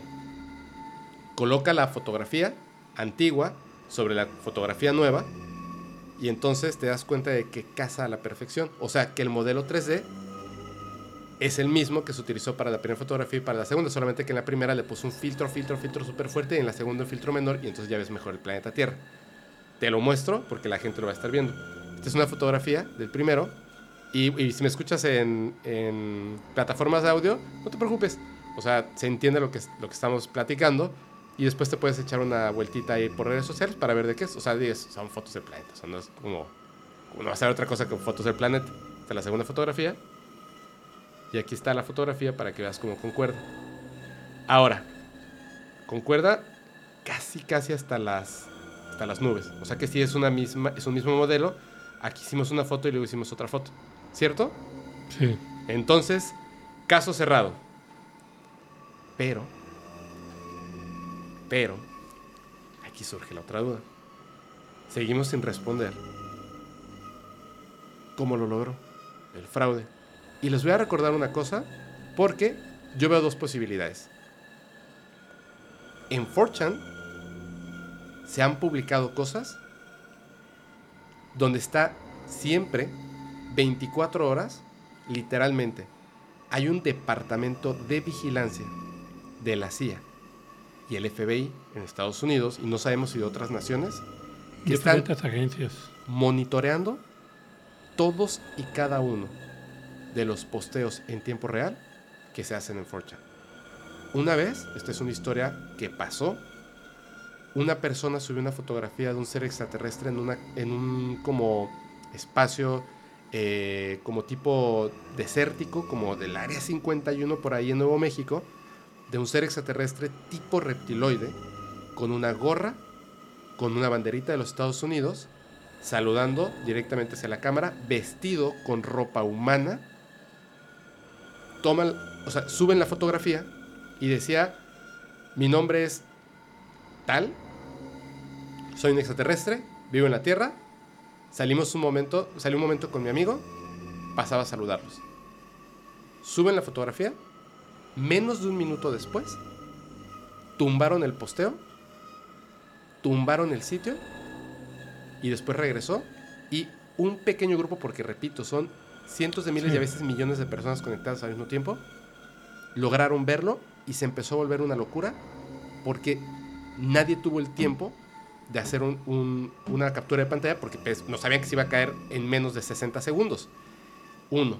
Y dos, se dice que las personas que sí lograron tomar captura de pantalla, por ejemplo, algunos pusieron y escribieron cuando se volvió a montar el sitio, yo guardé, alcancé a guardar la fotografía Inmediatamente les respondieron, sube la fotografía, sube la fotografía, sube la fotografía. Las tres personas que dijeron yo tengo la fotografía, literalmente desaparecieron. Entonces, sí pasan cosas extrañas. Sí pasan cosas extrañas. Hay una fotografía súper impresionante de la luna. Una persona que trabajó en la NASA dijo específicamente, la tecnología que nosotros tenemos de manera oculta es tan grande que lo que ustedes piensan que pueden hacer sus computadoras está muy lejos de lo que nosotros podemos hacer hace 50 años. Ahora, este departamento donde esta persona trabajaba, específicamente lo que hacía era las fotografías originales de la luna llegaban las convertían en un formato digital enorme y trabajaban, decían que hacían un airbrush, que es con la pluma, las trabajaban a detalle para esconder naves, anomalías y bases en la luna. Lo dejaban de tal manera que un experto revisando píxel por píxel, ese era su trabajo, su departamento eso hacía, era trabajar las fotografías hasta lograr que literalmente desapareciera cualquier rastro de vida inteligente extraterrestre en la Luna. Humanamente tenemos errores. Hay varias fotografías donde se ve claramente que, no sé si por el tiempo, hay espacios de las fotografías que se nota que hicieron, se llama parchar. Tomaron una textura de la misma fotografía de un lado y se la pusieron en la otra, o simplemente la sacaron de foco. Donde se tapan pirámides, o cierto tipo de construcciones extrañas. Se alcanzan a ver sombras, es muy, muy, muy raro. Pero, tiempo después, la NASA, cuando los investigadores que empezaron a, estudiar estas fotografías en base a lo que esta persona, este, eh, ¿cómo les dicen? Este, en inglés es whistleblower, ¿cómo le dicen en español? Eh, que no sabes quién es, pero mandan como esa información. Es, eh, es, este... Que son como, como... Ay, bueno, ahorita, ahorita nos vamos a acordar, ahorita nos vamos a acordar. Informantes anónimos. Ándale. Informantes anónimos, investigadores en Estados Unidos y en otras partes del mundo empiezan a investigar las fotografías. ¿Cuál es la prueba? Si estas personas trabajaron las fotografías, las fotografías que están en el portal de la NASA, las empezamos a estudiar y vamos a encontrar el error humano. Encuentran el, el error humano y le dicen a la NASA, ya ves que dije, la NASA nunca nos ha mentido. ¿Qué es esto? ¿Qué es esto? ¿Qué es esto? ¿Qué es esto? ¿Qué es esto? Guardan silencio. Tiempo después, tiempo después no me refiero a años, semanas después, dicen, son errores digitales de las fotografías. Aquí está la foto original. Tú ves la foto original, tú pones encima la fotografía antigua y a la perfección lo que estaba blureado, ah, no era una pirámide, sí era una piedra. Ah, no era esto, era lo otro. Ah, no era aquello, era allá. Exactamente como esto. Pareciera que el tercer posteo, porque la forma de comunicarse no es la misma, fue de otra persona. Se sale de control. Cuatro días después, encuentran la manera de hacerle ver a la gente que les tomaron el, el pelo. La pregunta es, ¿si le tomaron el pelo a la gente? ¿O una organización poderosa con recursos generó otros dos posteos para sacar a la luz nuevamente este tema y después matarlo? Yo se los dejo a que cada quien emita su juicio. Evidentemente ustedes ya saben yo qué pienso. ¿Tú qué piensas, Isaac? Yo pienso que lo que comentas es muy. Es muy importante porque. Seamos sinceros, todos los que han entrado a la página de la NASA y han visto las fotografías, sabemos que las fotografías de la NASA siempre tienen un, un retoque, siempre tienen. Están. Son aptas para. Si están trabajadas, y son aptas para que la vea la, lo vea la gente. Cortan las emisiones en vivo cuando Sí. aparece algo extraño. Sinceramente, yo las fotografías que he visto muchas veces, o sea, seamos sinceros, tan solamente las fotografías que ponen de, de las nebulosas, que ponen de... Ah, claro, están de la- trabajadas. sí, están trabajadas y están coloreadas. Ya hace poco estaba viendo por una, decir algo. una Muchas fotografía que, que subieron de la luna, que se ve perfectamente nítida, con los colores reales, podemos decirlo, Así que es. un stacking de fotos, o sea, tú, tú sabes que ponen, toman muchas fotos y las ponen una sobre de otra, aparte hacen lo que es eh, los panoramas, Ajá. o y sea, los van tomando y los retoques y todo eso. Sí, es, es- Que de hecho es parte del trabajo para poder Sí, entregar la fotografía. Pero por supuesto están trabajando cuando- para que no se vean cosas. Cuando yo hago una, una astrofotografía, igual hago ese tipo de stacking, lo tomas muchas fotografías de una estrella y vas quitando, identificando el ruido del Claro. espacio, el ruido de tu propia cámara. Si tu cámara tiene un píxel muerto, o sea, lo detectas, ahí está, y vas. De hecho, ¿sabes qué? Y Ajá. va a estar bueno. Eh, hay una historia que, que no vas a contar ahora porque la vas a contar en un en vivo, ¿cierto? Sí, cierto. Cuando vengas a ese en vivo te voy a preparar algo. Y si me lo puedes apuntar para que... Bueno, yo lo apunto, yo lo apunto, yo lo apunto, yo lo apunto para Lo que no se me apuntamos. olvide. Lo apuntamos. Fíjate esta evidencia para que la veamos todos. Voy a mostrar fotografías de la NASA. No me las voy a sacar de internet y tal. De la NASA. Y nada más para que veamos unas cosas, porque ya sé cuáles son esas fotografías. Cuando las veamos, te voy a decir, ¿ves algo raro? Nada, la luna tal cual y punto. Y entonces voy a hacer algo que hacemos muchos los fotógrafos. Le voy a subir la exposición y tú me vas a decir qué descubrimos en esas fotos que están en el portal de la NASA. ¿Va? Ujú, va. Del planeta Tierra, de la Luna y hasta te pongo emisiones donde hay una emisión en vivo de la NASA donde aparece, hay muchas, pero hay una que es de las más impresionantes donde literalmente aparece una nave extraterrestre bien bonita además, clara, preciosa y corta. Y cada vez que le preguntan, ¿pero qué es esto? Antes de o sea, ok, se te cayó la, la cámara, se te cayó la Sí. emisión, ¿pero qué es esto? Silencio absoluto. Porque no puedes decir que esa es una partícula de hielo, de ver- es una nave. Recordemos Es una que, nave. Recordemos que, por ejemplo, en la estación internacional, digamos, este, manejan las cámaras que están apuntando hacia afuera. Más aparte, los propios astronautas tienen equipos fotográficos de, de, de última generación, podemos Sí. decirlo, Se así supone- con lentes, con lentes igual, lo último de lo último es lo que tienen. Se supone. Sí, y, y con eso es con lo que toman las fotografías y con eso es con lo que graban. Se supone. El, la no la última, última, última misión que mandamos a Marte. La anterior a esa. ¿Sabes cuál era la resolución de su cámara? Estamos hablando de...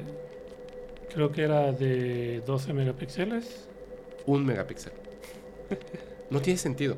Por supuesto, eso es lo que nos dicen a nosotros porque es más fácil trabajar y esconder cosas en un megapíxel Así es. que en 100 megapíxeles. Entonces, así- dijeron, no, es por, por espacio, o sea, por el tamaño y el peso. La verdad, dime una cosa. Un sensor con un lente de un megapíxel versus un sensor con un lente de 100 megapíxeles, cuando vas a ir a Marte, ¿vale la pena invertir en 2 gramos más de peso? Literal. Sí. Dos, o sea, en ese entonces ya existía, cuando se mandó eso, ya existían teléfonos celulares que tenían más de 16 megapíxeles. Celulares. Es irreal que mandaran con un megapíxel. Es irreal, es una mentira. Perdón. Es que yo me enojo con estos Sí. temas porque me enoja que nos esconda la verdad. O sea, Es sí correcto. podemos, sí o sea, podemos, sí podemos con la verdad. Sí podemos. Ya, ya me voy a empezar a meter en eso. No, me- no te vas a enojar. no me voy a enojar. Tú no puedes con la verdad. Dios mío. Necesitamos un sticker de eso. Sí. Por favor, por favor. Oye, este. Cuéntanos de tu investigación. Venga. Muy bien. Este, esta investigación, este, me enteré ahora en el mes de abril. Ajá. Este, vamos a llamarle el caso de abril. Ok, el caso Abril. El caso de abril. Imagínate que tú sales a trabajar un día en la mañana, 10 de la mañana, estás yendo en tu automóvil, vas hacia a, ver un cliente en la mañana, ¿no? O sea, y de repente parpadeas, abres los ojos y estás en otro lado de la ciudad completamente y ya pasaron más de 7 horas. ¡Wow! Ok. y no sabes ni siquiera qué fue lo que pasó, dónde tuviste, qué hiciste. Ok, ok.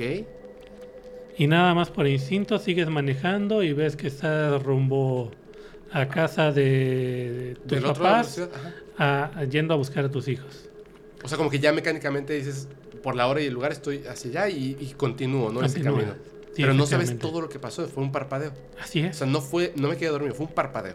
así es. Fue un blackout y de repente te das cuenta Ajá. que estás en otro lugar y que ya pasó más de siete horas.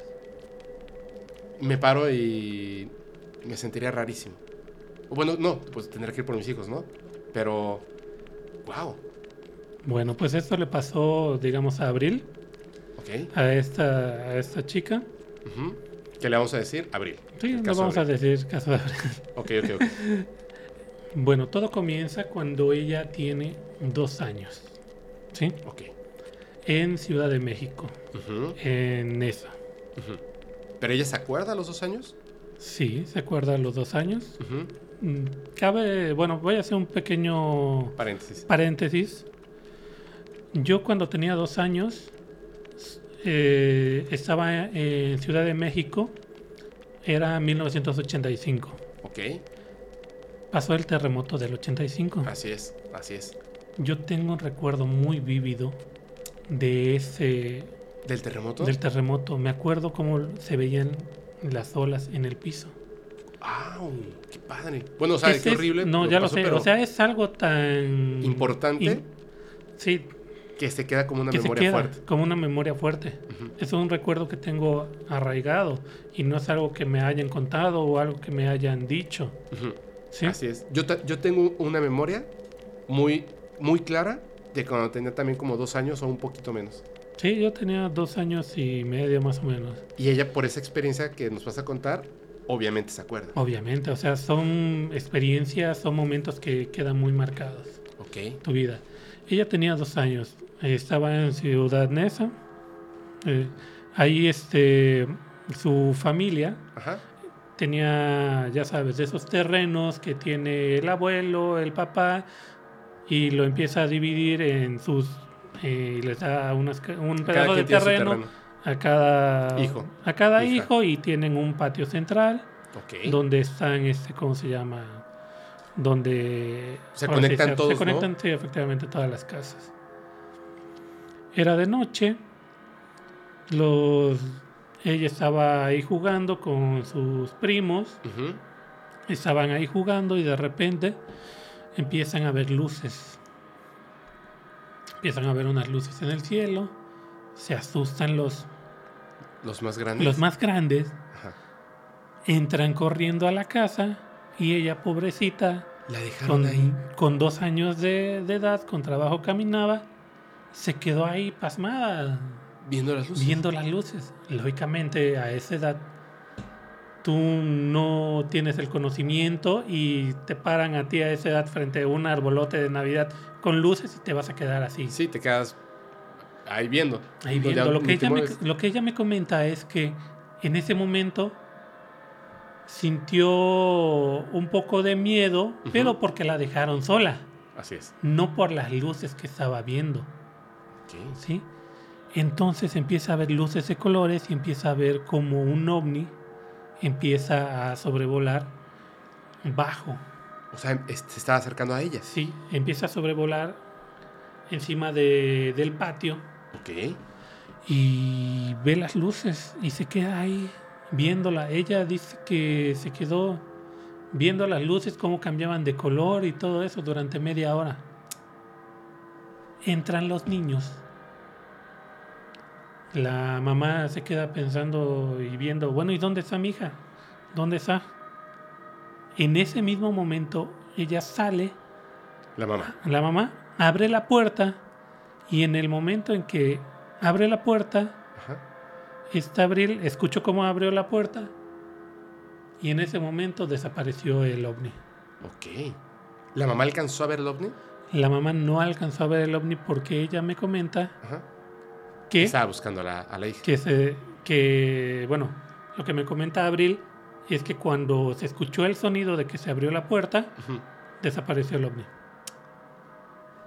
Ella me dice que, que sintió como que fue media hora y la mamá dice que fue nada más uno- un minuto en lo que vio que entraron todos y no estaba la niña y sale. También la Pero hermana... ella dice que estuvo como media hora viendo las luces. Así es. Pero solamente las veía, se movían. Efectivamente, ¿No pasó más aparte de eso?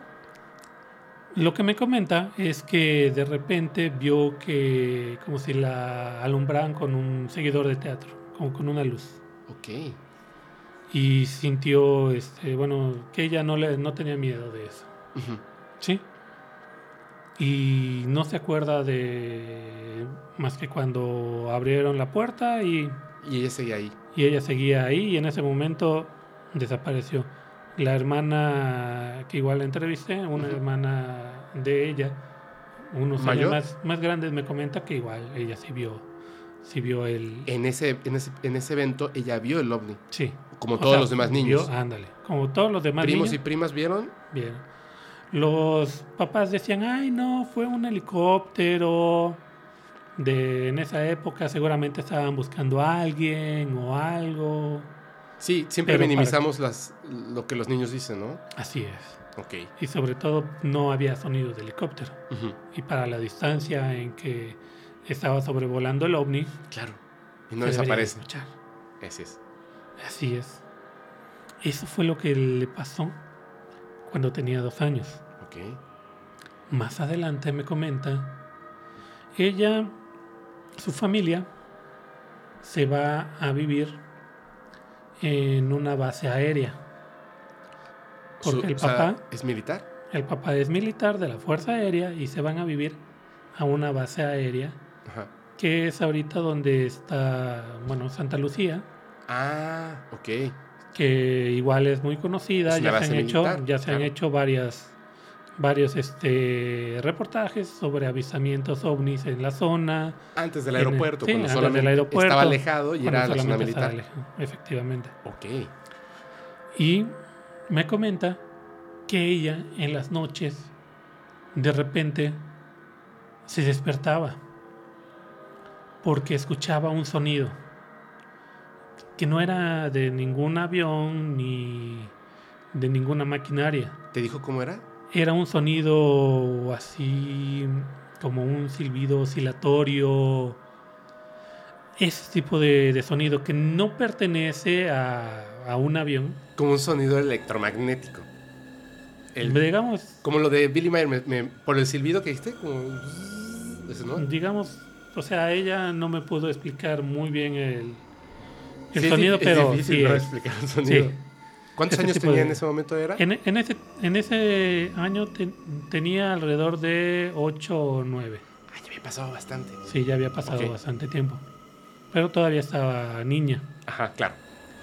Entonces, ella escuchaba esos sonidos y de repente por su ventana igual se veía como que entraba claridad. O sea, un poco de luz. Había luz allá afuera. Ajá. Entonces, ella agarraba y se, se iba con sus, con sus papás Ajá. y les decía, hay un sonido fuerte, no puedo dormir. Y la mamá, "Ay, ya, duérmete. Clásico, ¿no? Y a partir de que ella empezaba a comentar lo que le había sucedido, Ajá.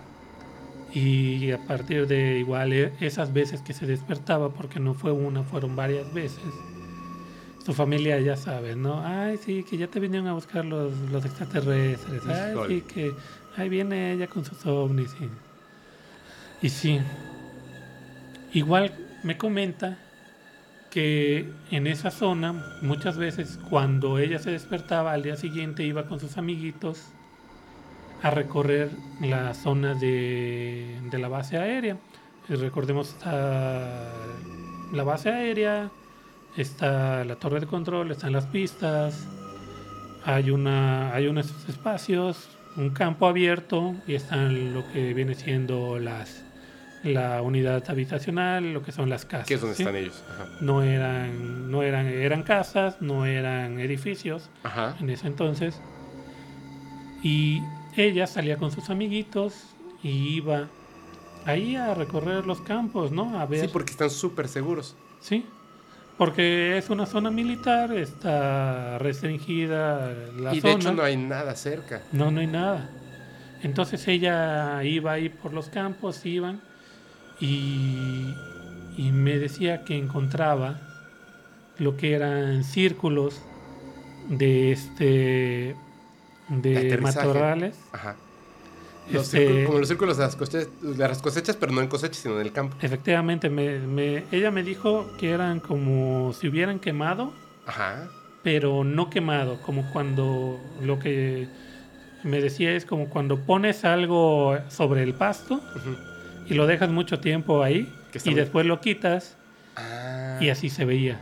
Que es que como que se muere por la falta de sol porque estaba muy caliente. Así es, por la falta de sol.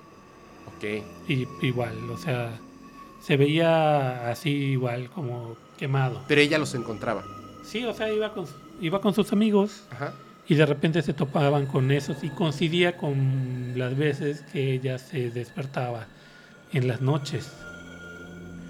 Entonces, iba con sus amiguitos y veían no solamente unos círculos muy grandes, sino que aparte de, esos de ese círculo, alrededor habían círculos, como seis círculos más chicos, alrededor de lo que es el... Ok.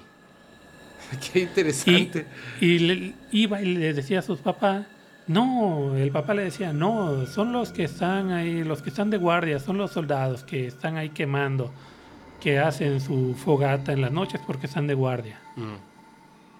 Pero ella dice que estaban perfectamente Circulares. circulares. Claro. O sea, no es que, no es que, por ejemplo, cuando Que una fogata haces y un- entonces ándale, queda un hoyo quemado queda ahí. O cuando en época de quemas hacen su guardarrayas para eso, no se ve, Claro. no se ve completamente circular. Entonces, ya se viene aquí a Yucatán. Ajá. Y hace unos años fue que le pasa esto. ¿Qué? Bueno, cuando se cuando vienen aquí a Yucatán, al poco tiempo, igual se despierta una noche y escucha los sonidos. Y va con, y va con su mamá y, y le dice, Mamá, otra vez el silbido, ¿no? El, sí, el, sonido. Y la mamá, ah, ya ves, es que te andaban buscando, ya te encontraron. Ya sabes. Pasa el tiempo, dejó de escuchar ese sonido y ya de grande es que le, le sucede esto. Que ella estaba un día se despierta Ya a ir a trabajar Ajá. y de repente está yendo a visitar un cliente aquí. Ella estaba en el centro y estaba yendo a visitar un cliente en Francisco de Montejo, que Aquí está en Mérida, aquí, en Mérida, Yucatán, que digamos a unos 6, 8 kilómetros de distancia, ¿no? Estaba dirigiéndose para allá y de repente apareció en ese, ¿cómo se llama? En Circuito Colonias, Al otro lado. del otro lado, a- igual a, uno, a más de 5 kilómetros, Ujú. Con 7 horas perdidas sin saber qué era lo que había pasado. ¿Y qué hizo? Pues en ese momento ella, pues como que dijo, ay, pues por la hora estoy yendo a buscar a mi hijo que estaba en, en Alta Brisa, que digamos es como que la ruta que tomaría para ir a buscarlo. Y ya, Pensó así como a lo mejor el, el estrés y... Así, no, no. Ni me acuerdo qué pasó. ¿qué no? No sabía, igual no lo comentó, Ajá. porque dijo, ah, bueno. Y hace unos años, hace tres, años tres años antes de, de que empezara la pandemia, por así decirlo, me comenta que igual estaba en una zona, igual por, por alta brisa, en un extremo de la ciudad, y de repente, igual, Aparece otro- y apareció en otro lugar, lado, del lado de No poniente. Lejano. Sí, estamos hablando que unos de 5 a 8 kilómetros. Igual había 7 horas de diferencia. 15, no, ahí fueron 15 minutos. Ah, chihuahuas. Ahí fueron 15 minutos lo que ella me dice. Y, y de ahí, allá no llegas en 15 No, minutos. no, no llegas. Ah, Estamos hablando de, de que en distancia no es línea recta, es ciudad. Y ahora apareció en un lugar por donde ella normalmente no transitaba. Apareció, o sea, ella apareció ahí y estaba desorientada. Tuvo que, que literalmente agarrar tu teléfono y poner eh, El Maps. el Maps y poner destino mi casa y ya que, el- que fuera, que la guiara para allá. Ahí es cuando ella dice, bueno, la vez pasada pues aparecí un Muy lejos, rumbo mucho tiempo después.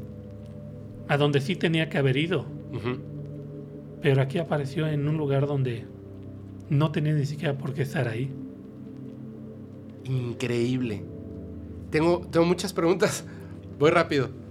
Dale, porque Pero sí. todavía esa historia no ha terminado. Todavía hay algo que pasó hace Ah, unos no. tres meses. No, entonces terminará. Terminará. Me comenta ella, bueno, después de, de esto que le estuvo pasando, ahí sí fue cuando empezó a decir, oye, Esto ¿qué está rarísimo. pasando? Esto está raro, no vaya a ser que, que me sienta mal, que realmente esté enferma, que tenga algo, ¿cómo puede ser posible esto?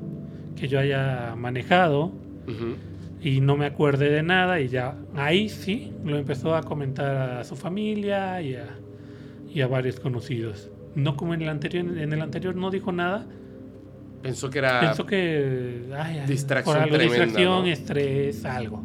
Sí, pero aquí sí apareció en un lugar donde no tenía por qué estar. ¿Y qué pasó hace tres meses? Hace tres meses ella fue a, a la playa con unas amigas y durante su estancia ahí en la noche, ya sabes, la fogata en la playa y todo está con las amigas, nu- nublado el día Y de repente empieza a ver unas luces en el cielo. ¿En la noche o en el día? En la noche. Ok. Ahí estaba la fogata, era de noche. Estaba con las amigas. Estaba con las amigas y empiezan a ver unas luces en el cielo. Y sus amigas, ay, mira, ahí están, ya vinieron por ti, le dicen. Porque conocían la historia. Porque conocen a, Claro. a ella y les ha contado varias cosas. Entonces, me comenta que, que estaban viendo este, unas luces, Ajá. Como eran tres luces que se estaban moviendo. Ok. No se, no se separaban, Ajá. eran tres luces como los seguidores de Sí. luces que luego hay para eventos, Sí. pero estos eran diferentes porque esos seguidores son luces que se proyectan sobre las nubes. Así es. Son luces que se proyectan sobre las nubes y esas no, eran luces que venían desde las nubes. Se- las veías en las nubes, pero estaban como arriba de las nubes proyectadas hacia abajo. Así es. Ok. Y eran tres luces que se iban moviendo. Lo primero que le pregunté es, bueno, ¿cómo se estaba moviendo? ¿Se movían de un lugar, a- de una en línea recta, de un lado, del punto A a un punto B? Me dicen, no, se estaban moviendo en zigzag, pero siempre para- permanecían, digamos, esas tres luces En una misma zona. en una misma, no, no en una misma zona, sino no a la misma distancia, ¿no? Ah, ok. Sí, como Se información, veía- ¿no? Como información de triángulo, digamos. Y se iba moviendo. Se iba moviendo en zigzag. Y sus amigas también la vieron y se asustaron. Sí, claro. ya cuando te das cuenta de que eso no es normal, así. Así es. Y ya después ya desaparecieron las luces y las otras como que ya va unas. pero no me, su- no me dejen, no me dejen. Así Así, es. pum, parpadea, ya, ya estoy en la ciudad, ¿no? y la-. Oye, eh, ahora sí, las Sí. preguntas. Tú conoces a esta persona. Tú le entrevistaste. La entrevisté. Ca- cabe este, O aclarar. sea, este- no, o sea, a lo que me refiero, no estás contando una historia que escuchaste. No. Cabe aclarar que a la hermana de esta persona la entrevisté, eh, ahora sí que de frente, en persona, a esta Abril, digamos. Ujú. Este, la entrevisté vía telefónica porque por cuestiones de agenda no nos hemos podido reunir. Ajá. Nos vamos a reunir porque todavía hay ciertos detalles que no he comentado que son muy importantes, pero que sí tengo que corroborar en persona. Que son las Sobre otras todo- preguntas que iba a hacer, pero mejor sobre- no te las hago hasta que. Tú, tú pl- platica, tú en- desde, desde tu punto de vista, la persona, porque eso se sabe, la persona está diciendo la verdad. Lo que siempre he comentado, muchas veces, este... O sea, está diciendo su ese verdad. tipo- ese tipo... La gente, cuando te cuenta ese, ese tipo de situaciones, yo no creo que vengan y me quieran inventar historias. Hay No. personas que a lo mejor sí lo hacen, pero, Pero te uno das te das cuenta cuenta. rápido. Sí. Y sobre todo porque a la persona que entrevisté en persona Ajá. es una persona que conozco de, de De mucho tiempo. tiempo. y es de mi confianza. Ok. Y ella también lo vio. Sí. Entonces ahí ya hay un algo que soporta la historia. Sí. Y no es algo como que se hayan puesto de acuerdo Sí, así es. de entrada. Es algo que lo sabe su familia, que lo han contado. Vuelvo a lo mismo. ¿Se estaría inventando una historia? O sea, para llegar a contárselo un día a alguien, ya de adulto, viene fingiendo una historia desde los dos años. Así Por es, supuesto no. que no. Y te voy a decir otra cosa. Te lo aseguro, porque tú y yo estamos en, en los, este, en los estrenos. Cuando digas lo del ruido, te lo aseguro. En el chat va a haber gente que hasta va a poder describir el sonido. Seguramente. A mí me pasó a los 14 años. Lo del sonido no me dejaba dormir aquí en Mérida, Yucatán. Y es que yo hacía lo mismo y tenía 14 años. Lo venía escuchando desde los 12 y a los 14 años, conforme se iba intensificando, pasaban cosas raras y yo iba con mi mamá y le decía, mamá, es que está el ruido otra vez. Ella sí me creía y me decía, tranquilo, no va a pasar nada y tal. Tú, o sea, tú en tu mente, tú puedes ordenar que sí ocurra o que no ocurra. Y entonces yo daba la orden de no. Que es lo que yo siento que fue el momento en el que yo me separé de ese fenómeno. Porque yo decidí hacerlo, porque tenía miedo. Que es bien importante el no tenerlo, tú lo sabes. Entonces ella va manejando, ya de adulto, porque nunca en esos, en toda su historia, nunca hubo un proceso de miedo. Esto es bien interesante. Hay algo muy importante. Yo le, pregunté específicamente eso. ¿Tú qué sientes? ¿Cómo te sientes acerca de... Excelente de pregunta. Y, y ella me preguntó, bueno, ella me respondió que no tiene miedo, Ok. no tiene miedo. Este, últimamente ha ella interiorizado, ha hecho o tomado cursos de, digamos, yoga, Meditación, meditación. La palabra es meditación. Pero ella no tiene miedo de este. ¿Cómo te lo diré? No tiene miedo de lo que le pasó. Ajá. El miedo que ella tiene es el, en el momento en que está en meditación, Ajá. es que abra los ojos y vea a alguien enfrente de ella. Sí, porque la meditación es una manera para hacer contacto. Efectivamente, entonces ella ahora sí que tiene, digamos que tiene, ella tiene miedo de abrir la puerta, no de lo que está atrás de la puerta. Eso es algo muy... ¿Estás de acuerdo que muy probablemente ella tiene un... mm, para los que estás están- pensando lo pa- mismo que yo, ¿verdad? pa- para los que para los que no vieron o están en, en Spotify o alguna de, de este cómo se llama de audio, de plataforma de audio Fepo acaba de hacer una señal así donde Te hago chiquito. dedo gordo, dedo índice, casi se juntan como que Algo chiquito. algo chiquito. Mira, te voy a adelantar algo, pero te digo, a mí no me consta todavía, voy a hacer, Continuar la investigación. voy a continuar la, la investigación, porque tú sabes que yo manejo este, ciertos Proceso. procesos de, de investigación donde no solamente manejamos lo que es la entrevista, sino utilizamos ya cuestiones tecnológicas, cuestiones de, de escaneo RHF, RDI y diferentes tipos de cosas que puedan. Sí. Entonces hay algo que ella sí me comentó que se los puedo adelantar, que cuando pasa, que siempre que viaja en un aeropuerto y pasa por los Escáneres. Ah, escáneres o, o los arcos de Ajá. detección de metal, suena. Le pasan el Garrett, o sea, uno, uno más chico, un detector de mano, y hay y un punto donde suena. en el vientre. Y hasta ella ya le dice de broma de que a lo mejor cuando tuve a mis hijos me dejaron ahí unas pinzas o algo metálico los doctores para minorar, porque si no, siempre que viaja viene, me, me comentaba, viene la, la mujer este, de aduanas o la mujer policía de seguridad, porque siempre tiene que ser una mujer la que chequea a otra mujer y le sucede eso. Pero vamos a hacer, te digo, Ya me de, emocioné mucho. parte de la Qué emoción, siguiente qué emoción. Mira, hasta, ya se me Dale estaba haciendo una lagrimita. Qué interesante. Sí, Qué interesante. Gracias por no haberme contado nada.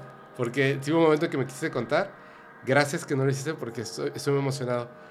Em, voy a guardar las otras preguntas para cuando tengas más información de la investigación. Wow, yo creo que ese es el momento perfecto para cerrar el podcast porque ya estoy pensando eh, en, el, en el nombre y le voy a poner parte 1 porque tenemos que llegar a, a una por conclusión de supuesto. esto. Y hay, Bravo. cosas, y hay cosas muy importantes que voy a investigar. Ajá. Y hay otras cosas igual muy importantes que ella me, me dijo que me va a compartir. Entonces yo creo que sí hay, sí hay para la parte 2. ¿Sabes qué estaría buenísimo? Si ahorita, ahorita en este momento van a aparecer otras tus redes sociales, bueno, tu red social, Instagram. El día que estrenemos esto, pon, o sea, si tú quieres, pero sería padre, si pones una caja de preguntas, como qué les gustaría eh, que preguntaras o saber al respecto, porque luego nos perdemos en alguna cosa u otra. Por ejemplo, la pregunta que le hiciste, muy acertada, muy buena, y de repente alguien ahí te puede poner otra pregunta y que te sigan. Sí. Es que yo siento que muchas veces se basan también en lo físico, ¿no? Evidencias físicas, pero también era lo que yo le preguntaba, bueno, ¿qué te acuerdas? O sea, ¿qué, Sí. qué, qué olías? ¿Qué sentimiento tenías en ese momento La cuando claro. la emoción, o sea, es, yo creo Tenías que es- miedo. yo creo que es muy importante porque seamos sinceros, hay olores que te detectan una, una memoria, Sí, hay sentimientos que te llevan a un momento. sí, así es. Entonces, tanto la parte visual como la parte, digamos, de todos los demás sentidos es muy importante en el momento de, de contar una historia. Voy a hacer la otra pregunta antes, antes de- del siguiente capítulo. ¿Ha pensado o se ha hecho una regresión? Sinceramente, ha, ha hecho este meditación, pero específicamente yo creo que esa parte no. Todavía, todavía no he llegado a ese punto con ella. Ok. sinceramente. Pero, este, te digo que es una persona que ha buscado esa parte de interiorismo. Y aparte es investigación en curso. Entonces, Sí, por paz. así es. Excelente. De verdad, excelente. Qué emoción. Mi emoción. Oye, eh, wow. Ah, Me van a estar preguntando cada rato que cuándo va a ser la segunda parte. Por favor, por favor, en tus redes sociales, en tu red social, Sí, ve, a lo mejor dicen, ya estoy próximo en unas semanitas, yo voy a salir de viaje. Regresando, platicamos a ver cómo, cómo va a estar. Y ojalá, wow, qué bueno, de verdad es que me da mucho gusto, ya no sé ni qué decir. Isaac, ¿algo que le quieras decir a la gente antes de que nos vayamos? pues recuerden que es muy importante este, seguir haciendo comunidad, seguir platicando sus historias, porque muchas de esas historias que, que nos enteramos es porque ustedes las comparten, ¿sí? Si yo no escuchara esas historias que me cuentan, yo no podría hacer ese tipo de investigaciones, simplemente. Así es. Y sobre todo, investigaciones que donde yo puedo ir, puedo comprobar, puedo hablar con las personas. No es lo mismo hacer una investigación a través de videollamada, internet, todo ese claro. tipo de cosas. Pero sí, es muy importante que nos comenten sus experiencias. Yo creo que, yo creo que algo muy importante, como siempre lo he dicho, es, es eso. Cómo se va, cómo va creciendo esta comunidad y nos van compartiendo todo tipo de experiencias. Para que se vayan dando cuenta de que muchas de esas cosas que ustedes consideran paranormales, para muchas personas son normales, porque han vivido con eso, les han pasado y saben de qué están hablando y cómo se sienten ustedes cuando les pasan esas cosas. Exactamente. Así es. Oye, este va a ser un programazo. Qué bárbaro. Te agradezco muchísimo. Ya lo saben, sigan al tío Panda Isaac. Perdón, ya, yo, no te, Ah, yo sí, no- sí. yo no te puse eso del tío Panda, ¿eh? No, no se preocupen. Te lo, puse, te lo puse la comunidad. este, me pueden encontrar en Instagram como Isaac Medin Martineo. No, Isaac, Isaac Medin, nada más. Así es. Isaac Medin. I-Z-E-K-M-E-D de dedo I-N. Así Isaac es, Medin. Medin. Vayan a seguirlo. Va a dejar el- la caja de preguntas. Y ahorita que cortemos, te voy a, te voy a influenciar a dos investigaciones. Una fuera del país y otra en otro estado. Claro que sí. Sí, te late. Yo creo que sí, te va a gustar. Muchas gracias a todos. eh, les agradezco muchísimo. Dejen muchos comentarios porque nos vamos a dar la tarea, aparte de- de- del estreno, en este específicamente, vamos a estar leyendo los comentarios eh, tanto en Spotify como en YouTube y Facebook.